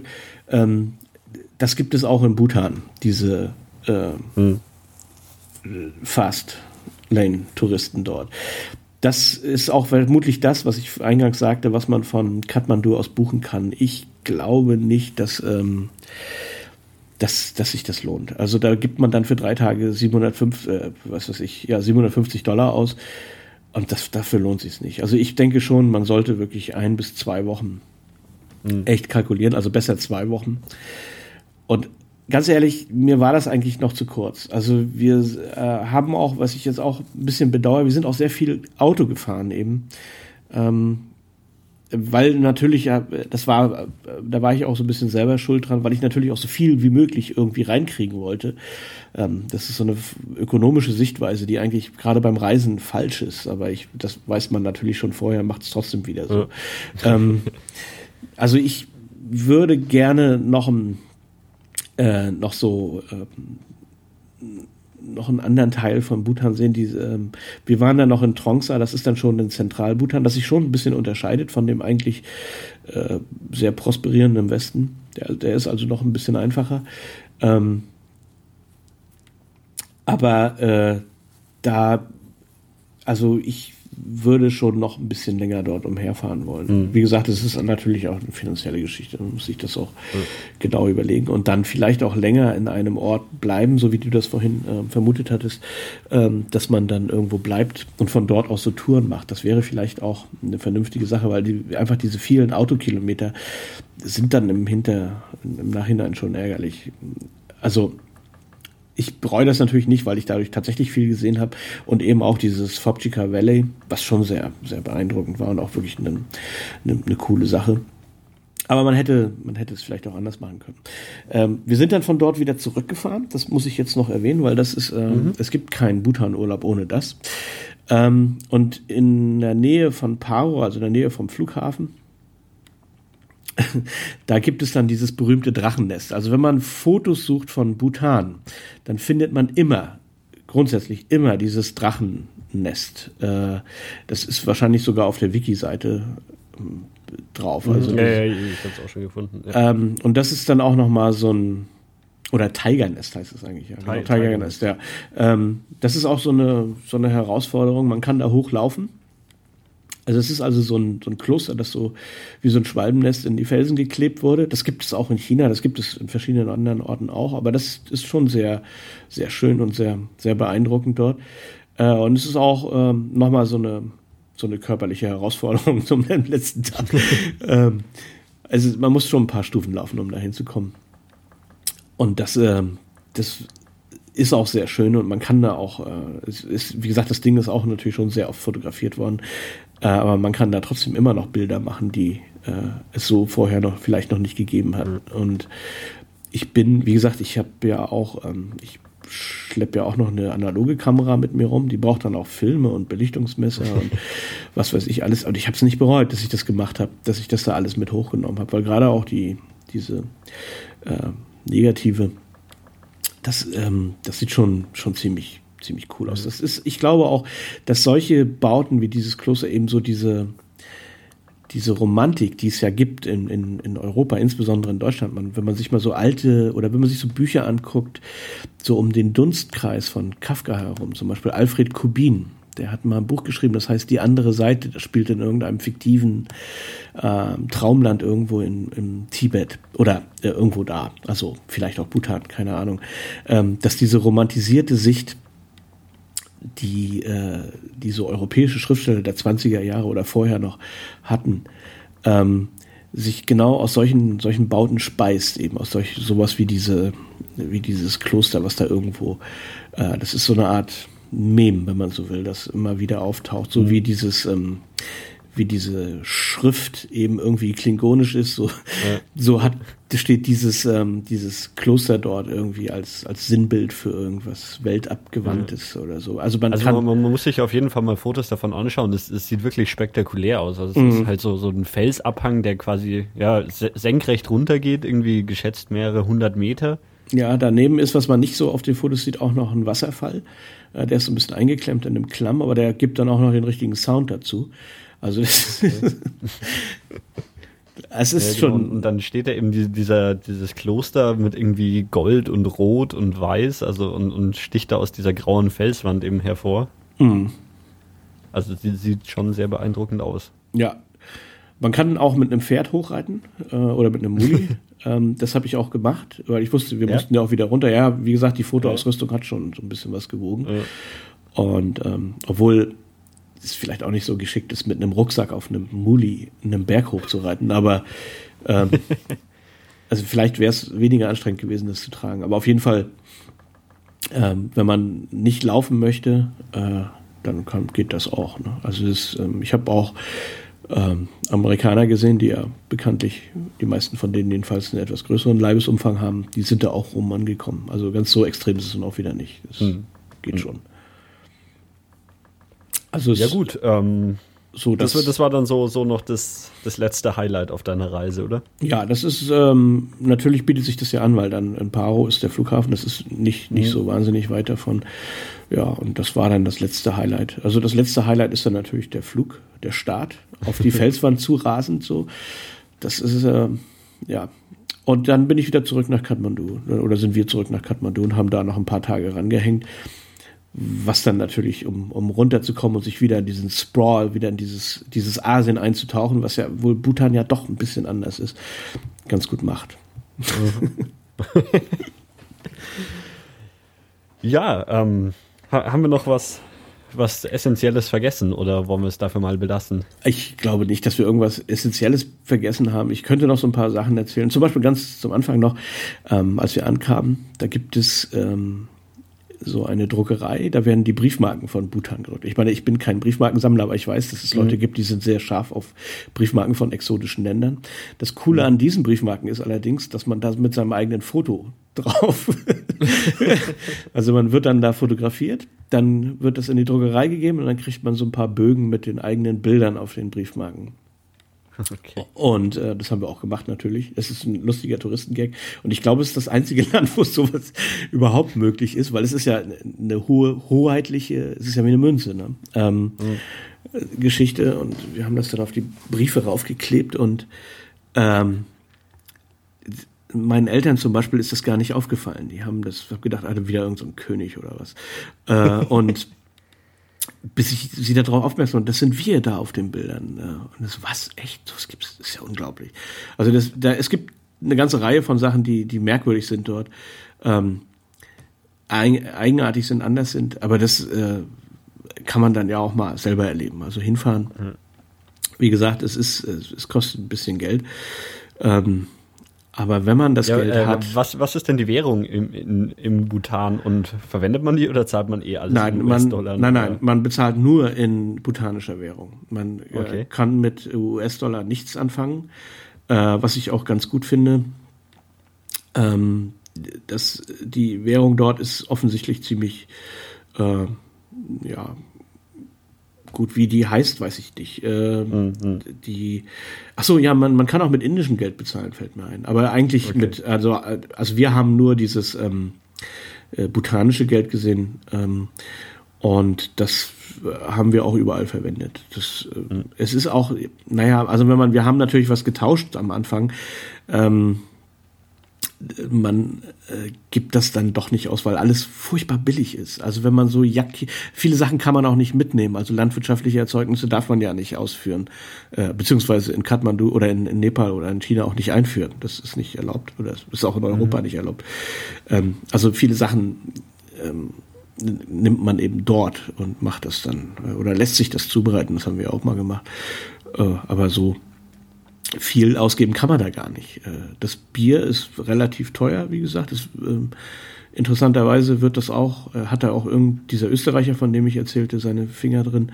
Ähm, also ähm, das ist verhältnismäßig teuer. Ich weiß nicht, es kostet vielleicht 20 Cent oder so.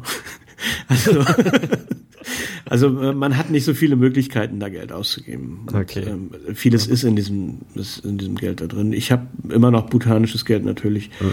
einfach so als Andenken mir aufgehoben. Aber okay.